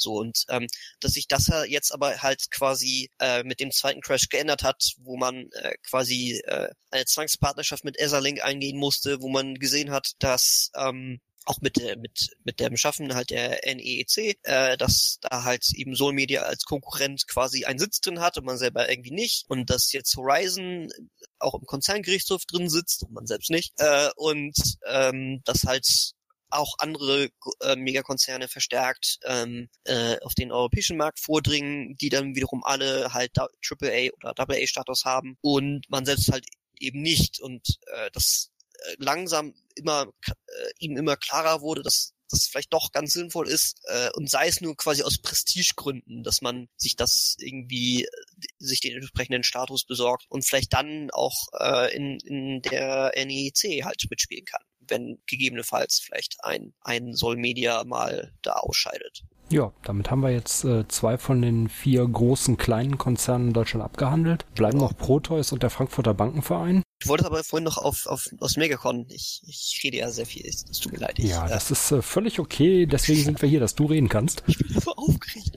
Ja. Äh, Ach, uns, genau. uns hören die Hörer sonst immer genug, also ist schon gut, dass da mal jemand anders quatscht. Ja, ähm, ich wollte eigentlich auch nur kurz anmerken, also so Megacons 2078, ich habe gehört, da hat ein bekannter Mensch zumindest ein Kapitel drin geschrieben.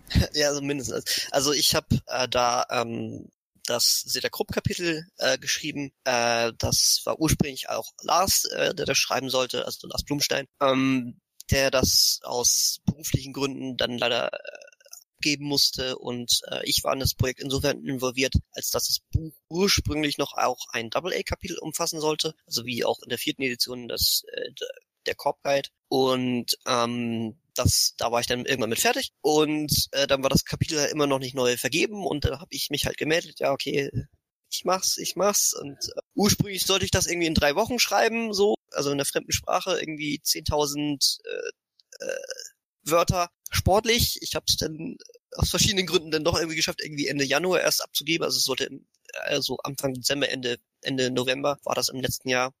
Ähm, habe ich angefangen, äh, habe ich es dann doch quasi noch geschafft, bis äh, Ende Januar hinauszuzögern. Äh, das war, hat dem Kapitel aussichtlich gut getan, dass ich äh, da ein bisschen mehr Zeit hatte ähm, und noch einige Dinge umstellen, umschreiben und so weiter konnte. Ähm, Ansonsten wäre das äh, wohl nicht ganz so gut geworden, wie es jetzt ist. Also zumindest von dem, was ich gehört habe. Äh, immer wenn ich dazu Feedback gekriegt habe, war, äh, dass es inhaltlich gut ist, es stilisch ist und äh, so vielleicht hätte man, also bin ich vielleicht nicht so, kann, also kann ich in Deutsch besser schreiben als in Englisch wohl. War, äh, war wohl doch ganz okay.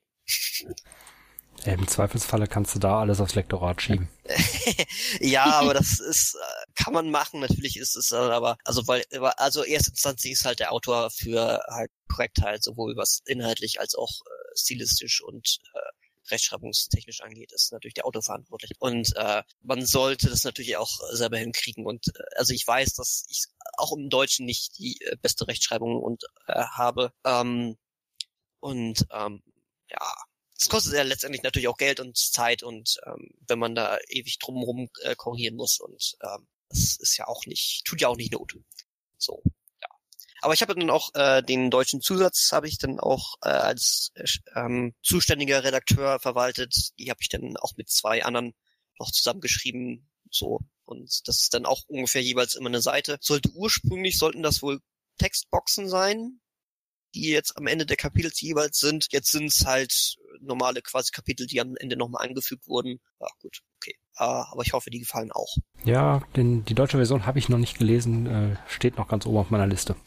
Sollte man machen, da sind äh, quasi, das ist die erratierte Ausgabe. Ähm, Wie fast immer. ja, ja, aber also hier sind aber halt keine Regeln, sondern quasi der Fluff erratiert worden und ähm, auch ein paar Fehler, die ich gemacht habe, sind da ausgebessert worden. Ähm, ja, also mein Kapitel, da gibt's irgendwie gab's äh, ein paar Unstimmigkeiten, was die Geschichte mit dem Weltraumlift angeht. Äh, das ist eine Sache, was ich ganz am Anfang hier, äh, von dem von dem Podcast erwähnt habe, dass quasi aus neuesten Büchern Dinge äh, einfließen, die man nicht immer gelesen hat. Und hier war ich, habe ich im ähm, im Hard Targets äh, nicht mitbekommen, dass dazu was zum zum Weltraumlift drin steht, weil ich zu sehr damit beschäftigt war, dieses äh, The Little Eight mich damit zu beschäftigen, um es nett auszudrücken. Ähm, und habe das entsprechend nicht mitbekommen und ähm, das wurde dann jetzt bearbeitet und noch ein paar andere Kleinigkeiten und äh, ein paar ähm, Tochterfirmen, die bei einigen Kapiteln nicht dazugehören, sind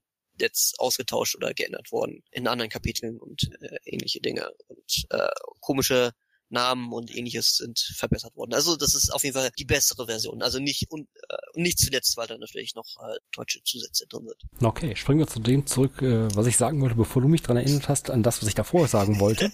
äh, Frankfurter Bankenverein und Proteus. Jo. Du hast äh, gestern im Vorgespräch kurz anklingen lassen, dass der Frankfurter Bankenverein im Grunde genommen dein Lieblingskonzern ist. Äh, ja, es ist schwer zu sagen. Also man hat eine sehr viele Lieblingskonzerne. Also wenn wenn wenn wenn es ein Lieblingskonzern aus den großen zehn sein soll, ist es eigentlich schier Vase, weil die halt irgendwie so halt von ihrem Portfolio gefallen die mir am besten. Andererseits gefällt mir auch Seda Krupp natürlich ganz gut, nicht nur von der, Hintergrundgeschichte, sondern weil prinzipiell äh, wohl Seda Krupp neben Horizon wohl der beste Arbeitgeber einfach ist, weil du kriegst so eine Rente, du kriegst da irgendwie eine überdurchschnittliche Bezahlung, egal was äh, in welcher Position und äh, du darfst in den coolen äh, Enklaven leben, wo du irgendwie vom kostenlosen ÖPNV bis zu bis zum Dienstwagen irgendwie alles irgendwie in den Arsch geschoben kriegst und Kinderbetreuung, weiß der Geier was. So und ähm, ja, also, aber von den deutschen Konzernen auch gefällt mir dann natürlich auch wiederum Seda Krupp ganz, ganz gut für die, aus denselben Gründen wie, äh, wie zuvor. Aber halt, ich kann auch natürlich ähm, den Frankfurter Bankenverein was abgewinnen, weil der irgendwie, ja, der ist halt so nett. So, weißt du, der, ja, der, der ist halt, der ist halt für dich da. So, weißt du, der der besorgt dir ein Konto, der besorgt dir einen Anwalt, der berät dich, der sorgt dafür, dass deine Nachbarschaft sicher, sicher ist. Das ist halt, das sind voll die netten Typen. Also ich weiß gar nicht, was du hast. ja, und Seda Krupp hat natürlich äh, den coolsten aller Drachen, ne? Ja, ne? Also, das sind, und das, dass er andauernd Leute auffrisst, ist ja auch nur ein Gerücht. Also. Ja, also, nee, das, das ist ja, ne? Ja, stimmt ja, genau. Das ist ja so. passiert. Und ja, weitere Vorteile vom vom Frankfurter Bankenverein ist natürlich auch, dass der Sternschutz dafür sorgt, dass diese ganzen unansehnlichen Orks nicht auf deinen Straßen rumlaufen. Ja, die sind ja auch gefährlich. Das sind ja alles Kriminelle, weiß man doch. Ja, und schön sind die auch nicht anzugucken, ne? Ja, das, das, das ja sowieso nicht. Ja, dann gehen wir weg von den Glasturmen der Banken. Du weißt, du weißt ja, was das ist. Hm? Nee, nee. Äh, weg von den Glasturmen der Banken hin zu den Leuten, ja. die irgendwie notorische Arkologiebauer sind. Proteus. Ist. In ja. der Nordsee eigentlich noch Platz für noch eine Archäologie? So viele sind da ja gar nicht. Also Hat's prinzipiell ist da genug Platz, weil die sind ja, die sind ja höher als, äh, höher als dass sie breiter sind. Ähm, und äh, die Nordsee ist groß. Aber prinzipiell sind das ja nur drei, ja, drei. Gröningen, Wilhelmshaven, äh, Cuxhaven, gut Malmö noch und dann halt Helgoland. So, aber Helgoland ist ja keine das richtige Archäologie. Ist ja so, also, also so viele sind das nicht und ansonsten gibt's ja davon noch genug Standorte auf der Rest, auf dem, ja, auf, auf dem restlichen Erdball. So, also wo eigentlich ist da genug Platz und wenn nicht, dann gibt's noch genug andere Pfützen, wo man einen Block reinsetzen könnte. Ja, Protoss hatte irgendwie meines meines Empfinden nach, ich habe jetzt äh, auch nicht alles gelesen, aber immer den den fiesen Nebengeschmack, oder? Kommt mir das nur so vor? Ja, es ist halt ähm, ich hatte doch jetzt auf der Fahrt zur Spiel in Essen eine etwas längere Unterhaltung mit äh, Tobias Hamelmann drüber, äh, dass irgendwie schon seit seit es quasi äh, seit es Protoss gibt, hat niemand verstanden, wie man für Protoss arbeiten kann, so als Arbeitnehmer, so also weil die machen irgendwie sowohl mit ihren äh, Untergebenen als auch mit anderen Menschen, als auch mit sonst wem irgendwie die, die abscheulichsten Dinge und so. Ähm, Deswegen hat das irgendwie niemand verstanden. Also ja, ähm, kommt drauf an, äh, es wurde halt nur nicht wir haben halt noch nie einen überzeugten Protoss-Mitarbeiter erlebt, der mal gesagt hat, warum er da eigentlich aber warum das so cool ist. Also, ne, also äh, bei Horizon haben wir es ja oft genug gehört und äh, prinzipiell kann ich mir das auch vorstellen, dass es ähnliche Punkte halt auch bei Protoss gibt und dass man Protoss auch irgendwie verdammt cool finden kann. Also ich, auch ich fand das irgendwie jetzt mit dem Spin der vierten Edition, wo sie sich ja ein bisschen geöffnet haben und mir so Transhumanismus die Ecke ging, auch den Ansatz fand ich halt cool, dass sie dann halt quasi so, ich wollte, also so wie ich jetzt in, in Ruhrplex damals meine ersten Text, Texte wollte ich die so ein bisschen anlegen, dass sie so leicht missionarisch jetzt unterwegs sind. Und so, hey, hier, Transhumanismus und kommt zu Protoss, weil wir sind total cool und wir bringen euch in die Zukunft und irgendwie alles wird super. Mhm. So, und ähm, davon leicht übrig geblieben ist halt noch der Proteus Tower, der halt im Ruhrplex-Buch drin steht, wo das ja so ein, so ein Museum-Einkaufszentrum ist oder halt Zoo vielmehr. Eigentlich ist Zoo mehr als ein Museum. Und ähm, das ist, ähm, ich glaube, es wird auch angedeutet, dass es ein paar mehr von diesen äh, Türmen halt in der ADL oder zumindest äh, an verschiedenen Punkten irgendwie gibt und äh, die halt Werbung für den Konzern machen, weil ja, also prinzipiell sind die halt cool und wir bereiten euch auf die Zukunft vor und hier, keine Ahnung, ihr wollt äh, zum Mars, ja kein Problem, wir bringen euch hin oder äh, dass, dass es halt solche Ecken halt irgendwie gibt und äh, ja gut, dass sie halt hin und wieder auch mal Leute gefangen nehmen und irgendwie aufschneiden und gucken, was drin ist, das, das landet halt nicht immer in den Medien so, ne?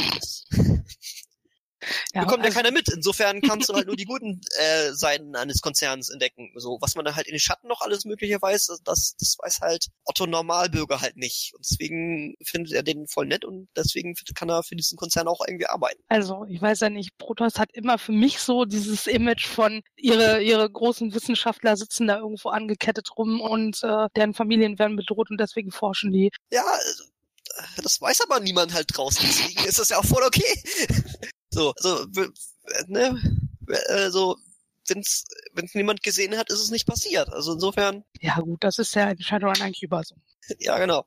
So und äh, dann. Nicht, dass andere Konzerne das nicht genauso machen würden, das wollte ich jetzt nein, nicht nein, sagen. Nein, nein, nein, nein, das macht nur Brot. Das, nur, nur die sind böse, alle anderen ja, ja, lieb. klar. ja, ja aber bei, bei Protoss ist jetzt neu hinzugekommen, dass sie sich ja aufgrund von KFS ähm, ihre sämtlichen Offshore-Anlagen abgeschottet haben. Also mhm. quasi kompletten Lockdown weltweit initialisiert haben. Und ähm, auch wenn sich jetzt der KFS-Pod so langsam ein bisschen lichtet oder so zumindest ein, ein, ein Lichtstreifen am Horizont äh, zu sehen ist, hat sich äh, da noch nichts sonderlich viel dran geändert. Auch noch im, äh, im ADL-Buch, auch wenn der Proteus kaum bis gar nicht drin vorkommt, aus verschiedenen Gründen, ähm, unter anderem aus Platzgründen, ähm, ist Proteus immer noch abgeschottet äh, vom Rest der Welt, zumindest also die Akkologie, äh, Akkublöcke und ähm, offiziell forschen sie in einem Heilmittel, aber mehr weiß man auch nicht. Und äh, wenn man äh, aus vorigen Editionen weiß, wie die halt geforscht haben, kann man sich vielleicht auch vorstellen, wie die jetzt an einem Heilmittel forschen. Aber okay. ja, das äh, könnte ja auch was mit den äh, Subebenen zu tun haben in den Akkublocks und so, ne? Oder irgendwelchen geheimen kleinen, muss ja nicht immer Akkublocks sein, gibt ja noch äh, unter äh, kleinere Unterwasserbasen, wo dich auch niemand schreien hört. Also ne, also Platz genug haben die auf jeden Fall und äh, ja. Und es könnte ja auch sein, dass es vielleicht eine Orbitalbasis gibt oder so. Ja, zum Beispiel so, wobei die ist ja mehr oder weniger öffentlich zugänglich jetzt inzwischen. Ja, ja, ja. Aber auch da findet man stille Orte, also. Ja. Für, für Protoss ist gesorgt, keine Sorge. Kommen also nochmal wieder. Vielleicht kommt auch dafür noch was. Hm, weiß, wer weiß. Hint, hin. Warten aufs Christkind. Genau. Äh, ja, springen wir weiter. Gefahren aus den Schatten. Was, was mir jetzt immer aufgefallen ist, dass immer mehr diese, diese Strahlungskulte aus der SOX äh, erwähnt werden. Ja. Ist, ach, ist dir das aufgefallen? Mir nicht, keine Ahnung. Oh, ganz geringfügig nur. Ich habe gar keine Ahnung, wovon du. ist mir auch vollkommen neu. Das, äh, es mag dann liegen, dass ich die vierte Edition nicht mitgemacht habe. Ich weiß nicht, wie prominent die da waren, aber sie sind schon mal prominenter als in den anderen Deutschland-Publikationen, die ich gelesen habe. Ja, äh, vielleicht mal äh, in einem gut sortierten äh, Rollenspielladen mal ein altes Drachenbrut auskramen. Da steht auch, äh, wie im Vorgespräch schon erwähnt, was zu Allianzverschwörungen drin. Zwinker, Zwinker. Und äh, ja, da kann man vielleicht irgendwas über irgendwelche Kulte drin lesen, habe ich gehört. Hust, hust. Okay, das waren jetzt die, die größten Teile unserer Themen sind wir durch. Äh, Lektorat hattest du zwischendurch schon erwähnt, das stand noch bei uns auf der Liste. Ja gut, äh, Was hast du da gemacht? Was habe ich da gemacht?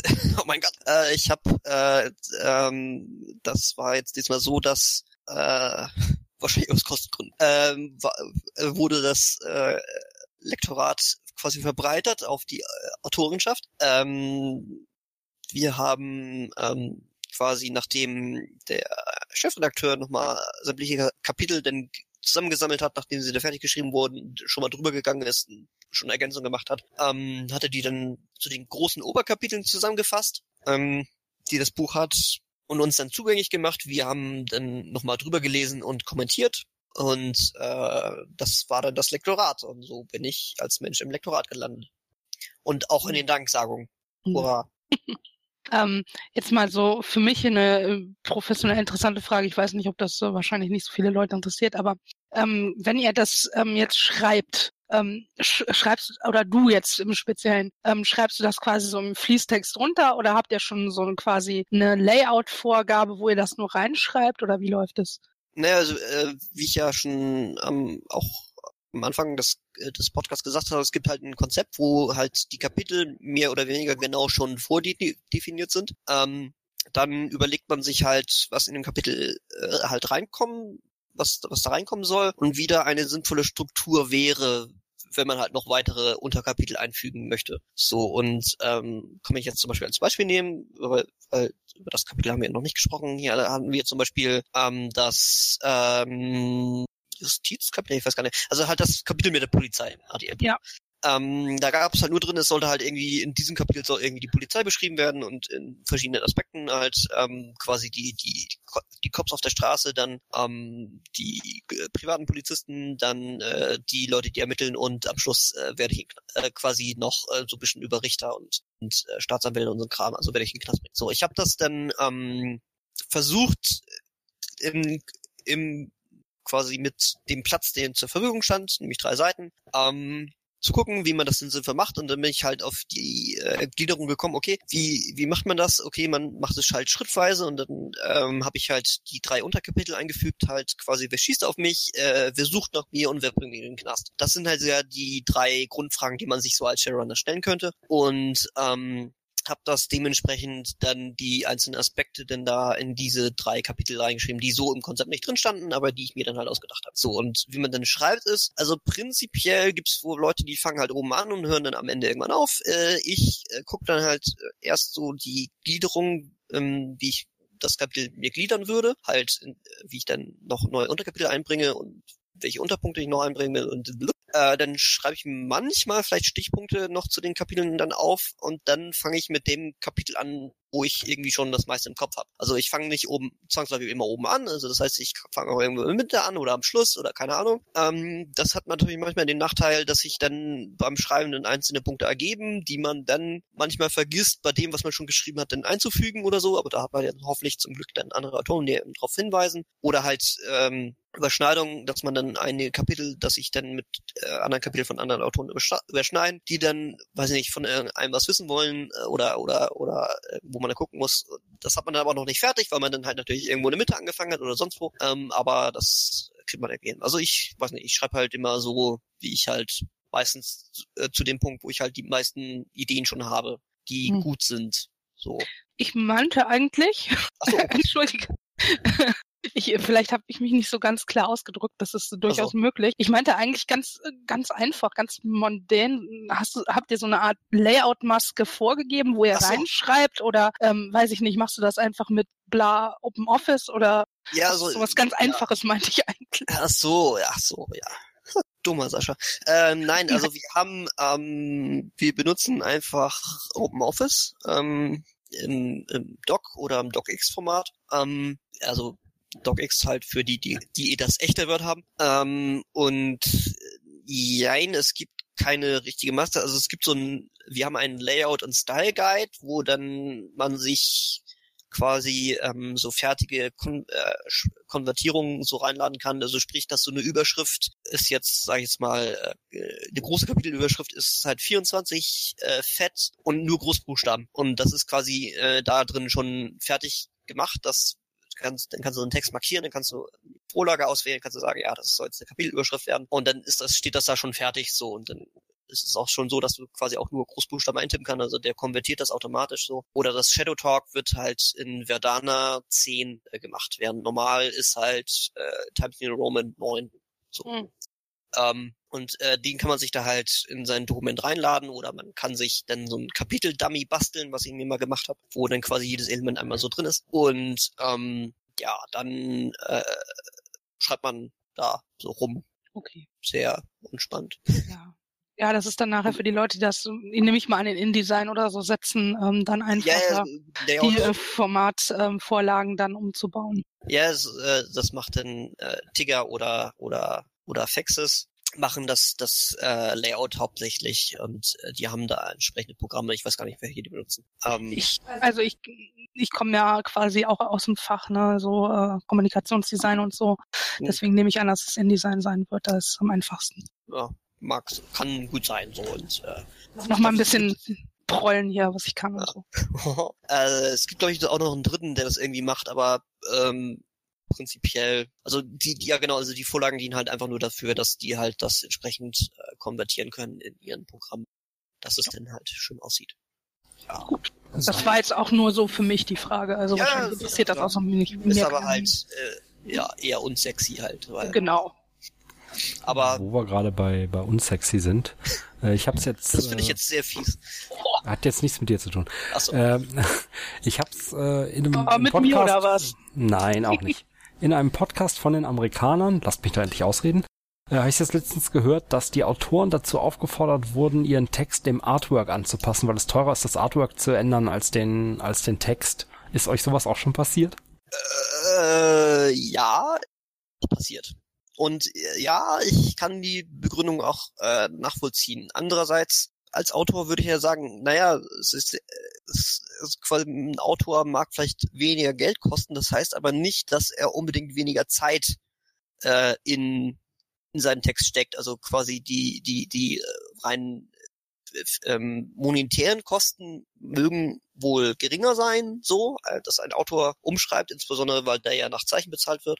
Ähm, und das auch nicht unbedingt besonders gut. Aber ähm, ich denke, dass äh, man durchaus auch äh, respektieren sollte, dass ein Autor halt auch Zeit und eine Zeit, die man vielleicht anderweitig auch investieren könnte, ins Studium, in die Arbeit, in Familie, in sonst was, ähm, dass die halt auch wertvoll ist. Äh, das heißt jetzt natürlich nicht, also auch wenn, wenn ich jetzt ein großes äh, Artwork habe, das heißt natürlich auch, dass da auch äh, sehr viel Zeit draufgegangen ist, das zu machen. Und ähm, dann sehe ich das natürlich auch ein, dass, äh, dass äh, man da äh, das auch respektieren muss. Aber ähm, prinzipiell mh, ist es natürlich am besten, wenn ähm, da in dem Bereich von Anfang an äh, zusammengearbeitet wird, dass man gar nicht erst in die Verlegenheit kommt, solche Entscheidungen treffen zu müssen. So. Hm. Ja, ich denke auch, das, das ist natürlich der Idealfall. Das geht aber nicht immer aus verschiedensten Gründen und so und äh, ja, muss man halt gucken. Ich denke so, das ist schon in dem Sinne vergleichbar. Sowohl als Autor als auch als Artist macht man ja ähm, ist ja nicht nur die Zeit, die man an einem fertigen Produkt arbeitet, sondern das ist ja auch Zeit, die man, die man recherchiert, sei es nun ähm, Hintergrundwissenssachen oder ähm, als Artist Bildmaterial und solche Sachen. Das ist ja auch Zeit, die man in das Projekt steckt, die aber jetzt am Ende jetzt nicht direkt zu sehen ist an sich sozusagen. Genau. So, ist, letztendlich ist es halt verbrannte Zeit. So, und egal, egal jetzt von welcher Person so, die äh, am Ende nicht bezahlt wird, so, und die ist aber tr trotzdem weg. So. Genau. Die kommt auch nicht mehr wieder. So. Und äh, jetzt muss eine der beiden Parteien dann entsprechend nochmal eine weitere Zeit äh, reinstecken, um äh, das äh, umzuändern und äh, das kann ja irgendwie nicht befriedigend sein. So. Und äh, dann ist, ist für mich äh, voll verständlich, wenn denn ein Autor oder auch ein Artist dann irgendwie entsprechend äh, da das da keinen Bock drauf hat und dann jeweils der anderen Partei sagt, äh, jetzt du bist aber dran, weil äh, du dein Job ist einfacher, wenn es was ich, wenn jetzt ein Autor sagt, ja, du musst ja nur ein paar Striche ändern, aber wenn wenn der Artist sagt, ja, und du musst nur ein paar paar Wörter umschubsen, so ähm, so, ähm, aber wie gesagt, im Idealfall sollte man vielleicht von äh, die Kommunikationswege so gestalten, dass man ähm, von, dass man da weniger äh, Probleme hat und man äh, so äh, den ganzen Kram vermeidet, weil das spart Zeit und Nerven. Ja, also das einfach ähm, an beide Parteien von irgendeinem zentralen Punkt entweder die gleichen Vorgaben gegeben werden oder dass die beiden Parteien mehr miteinander kommunizieren. Gut, dann äh, haben wir jetzt eigentlich alle unsere Punkte abgearbeitet. Ich würde jetzt noch, äh, wir haben noch den, den freien Teil, wo du, wo du erzählen kannst, was du möchtest und äh, auch ein Fazit zu, zum Gesamtbuch loswerden möchtest, so biased, wie du da auch sein magst. Und ich meine, du hättest gestern danach gefragt, dass wir dich nach deiner Lieblingsfarbe fragen. Ach so, äh, rosa. Ganz klar. Ja, auf jeden Fall. ja. Ja. Und damit ist alles gesagt. Ja, aber das Buch ist natürlich sehr, sehr gut. Man sollte es kaufen. Ähm, Die Limited ist ja schon. Äh, die, genau, die Limited ist schon äh, ver vergeben. Ich besitze aber eine. ja, wir auch. Oh, dann sind wir willkommen im Club. ja, ich, wir sitzen doch an der, also ich sitze quasi an der Quelle. Oh. Ich, ich arbeite ja in einem ich äh, glaub, ich hab Nummer Rollenspiel drei. Was Ja, genau, wir ich habe Nummer drei. Da sind wir dezent höher. Mit 146, glaube ich. Ich müsste nachgucken. Oder nachhören. Ich habe es im letzten Podcast, glaube ich, gesagt. Ganz stolz. Ja, na, als Autor kriegt man halt den, äh, das ist einer der, der, der wenigen Vorteile. Man, man kriegt halt immer seine Billigexemplare zugeschickt. Und Ja. dann sind gerade bei Limited Editions natürlich die, die, die dann äh, quasi als erstes vom Band laufen und da hat man dann halt oft eine niedrige Nummer. So. Was du da vielleicht, vielleicht äh, die Anregung für den einen oder anderen sein mag, dass er sich als Autor bewirbt. Haha. ähm, weil also prinzipiell äh, quasi würde ich jetzt sagen, es kann nie zu wenig Autoren geben. Es ist immer gut, einen großen Pool davon zu haben. Man muss ja nicht äh, immer was mitschreiben, aber quasi wenn äh, man äh, mehr Autoren hat mit verschiedenen Fachgebieten, ähm, dann äh, ist das sicherlich gut äh, für ja für Singen und vielleicht auch ein paar mehr weibliche Autoren. Äh, und ähm, ja. Ich habe momentan schon fast eine 70-Stunden-Woche. Wann soll ich denn das noch machen? Ja, ja, ich, äh, das fragen sich viele auch. Also ich bin da wahrscheinlich nur privilegiert, weil ich hier quasi nur studiere, so, aber ähm, ich verstehe es natürlich, wenn halt viele Leute halt, äh, wie gesagt, ist das eigentlich ein Hobby und man macht das halt neben Studium, neben Arbeit, neben Familie, neben sonstiger Freizeit und äh, ja, muss man halt gucken, wenn man, ob man die Zeit halt äh, auch bringen kann oder will, um das zu machen. Aber wie gesagt, es kann Spaß bringen und äh, ja, Bücher. so. Wo bewirbt man sich denn dann da?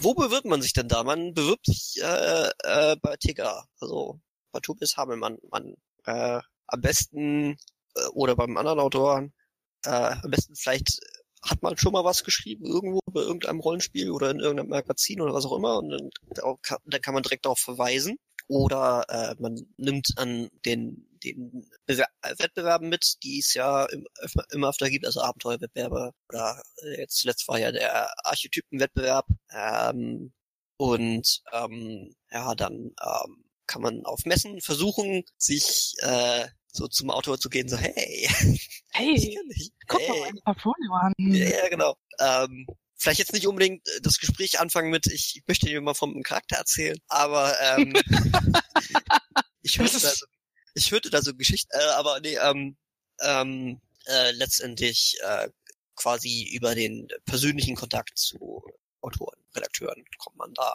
halt ran. So, ja. Hust, hust. Okay. genau. Wenn jetzt also unsere Hörer deinen, deinen Twitter-Account, den wir verlinken werden, äh, Voll Spam, dann schließe ich ihn ab und dann bist du selbst schuld. genau. Ja, können sie halt machen. Also, ähm, ja. Also ich bin da offen, aber dann soll man bitte nicht böse sein, wenn ich dann halt sage, ja, mal gucken oder ne, so.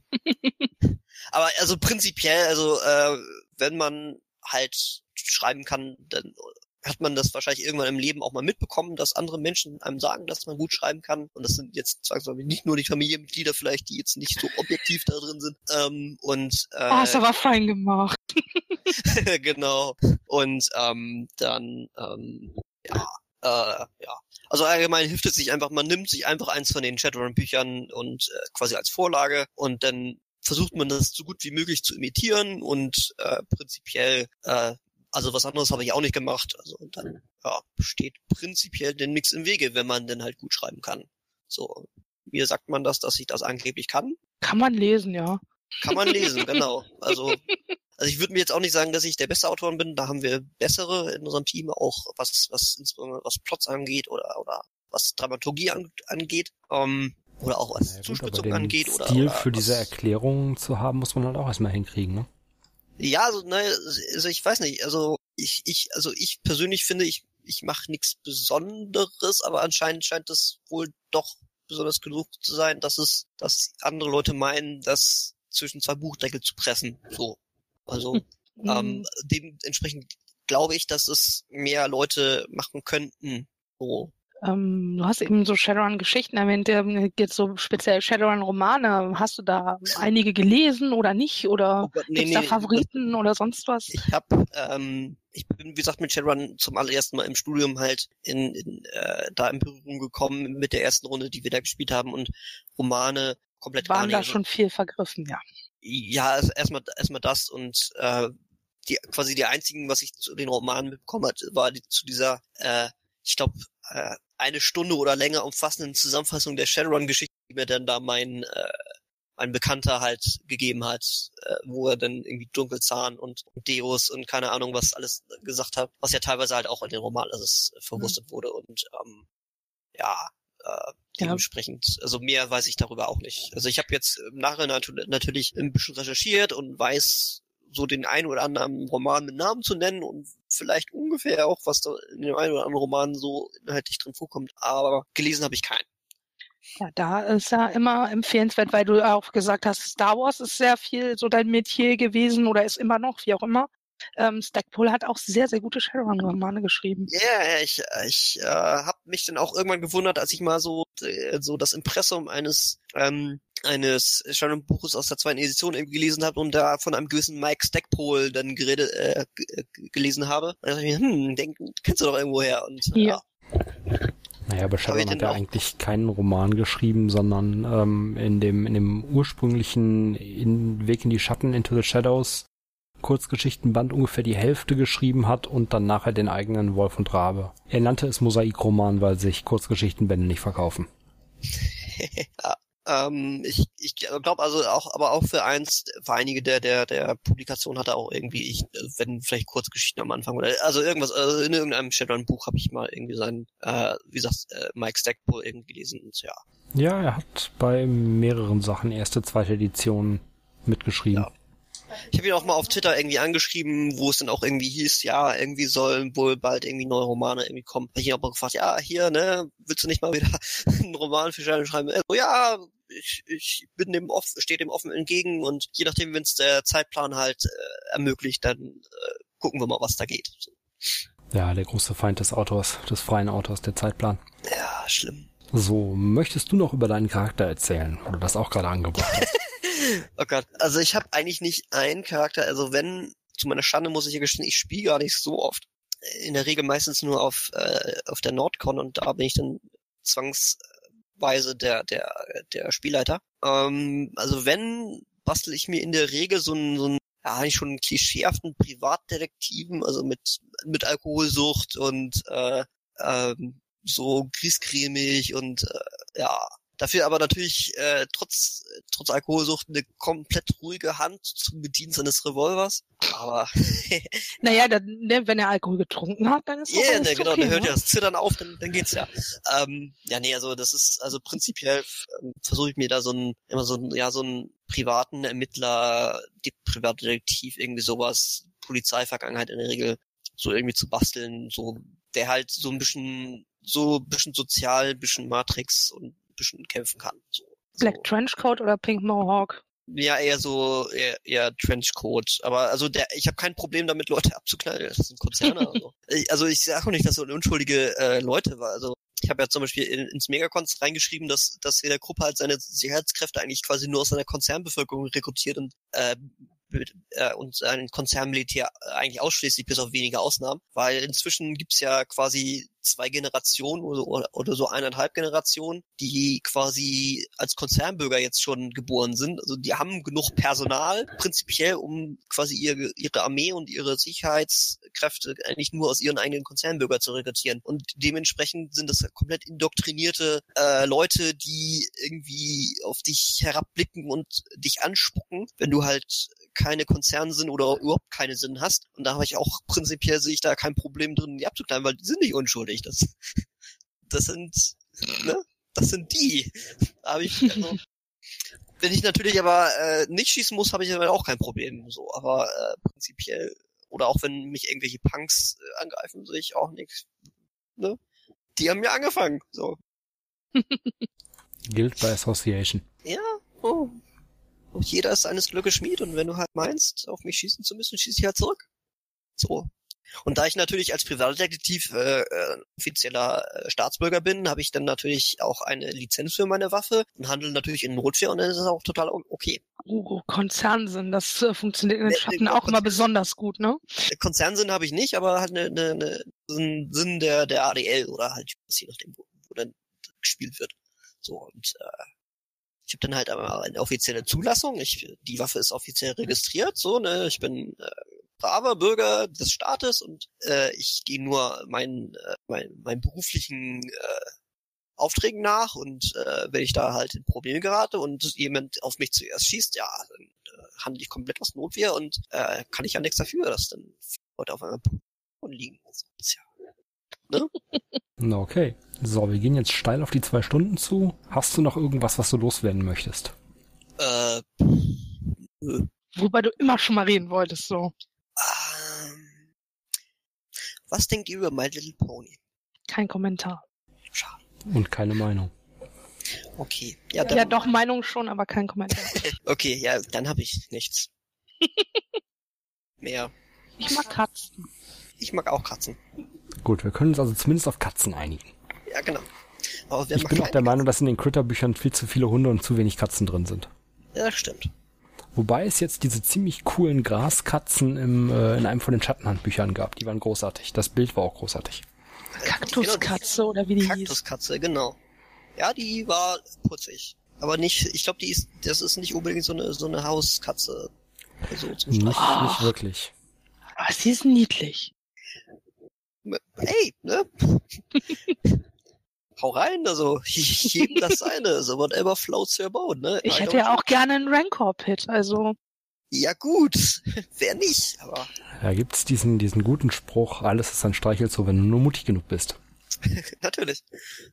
Aber ich finde auch komische Dinge niedlich, also. So und Haie und Krokodile und so. noch weiter von Sharon abschweifen, machen wir die Folge zu, weil irgendjemand muss die nachher noch editen. Ach, pappelapapp. Ich bin's ja nicht. Ich, ich hoffe also, ich hoffe also, euer, unser erstes Special hat euch gefallen. Wir versuchen da wahrscheinlich auch noch mal mehr von zu machen. So in mehr oder minder ferner Zukunft. Wenn wir interessante äh, Gesprächspartner finden. Und natürlich bedanken wir uns recht herzlich bei Sascha für seine Zeit und äh, so die interessanten Einblicke. Ja, kein Problem. Ich bin ja Student, ich habe ja Zeit. Du bist auch jederzeit wieder herzlich willkommen, wenn du über ein weiteres deiner Shadowrun-Bücher reden möchtest. Also der ist ja nicht meine Bücher, ist ja, ist ja eine ja. große Teamarbeit. Also ich bin ja nur ein kleines Rädchen. Über dein Mitwirken. Wenn du andere aus deinem Team mitbringen willst, kannst du das auch gerne tun. ja, das, äh, ich war ja schon mal bei anderen Podcasts äh, zugegen und ähm, scheinbar bin ich so, sind die anderen nicht unbedingt ähm, dazu geneigt, das machen zu wollen. So. Ähm, aber ich versuche mal, also ich äh, versuche mal den einen oder anderen anzufangen und zu schlimm. Also, ne, wir wollen auch niemanden äh, zu seinem Glück quasi zwingen. Ähm, ich kann auch verstehen, nicht jeder redet halt so gerne öffentlich und so. Ja, und die eigene Stimme klingt ja sowieso immer doof. Und, Ach, da gewöhnt man sich dran. so, hm, ja. aber ich, ich versuche mal den, äh, wenn sich mal wieder was ergibt, den einen oder anderen dann einzufangen, ihn sogar vorzuschicken. Dann. Ja. Dann nochmal danke. Ja, kein Problem. Damit beenden wir jetzt die Aufnahme.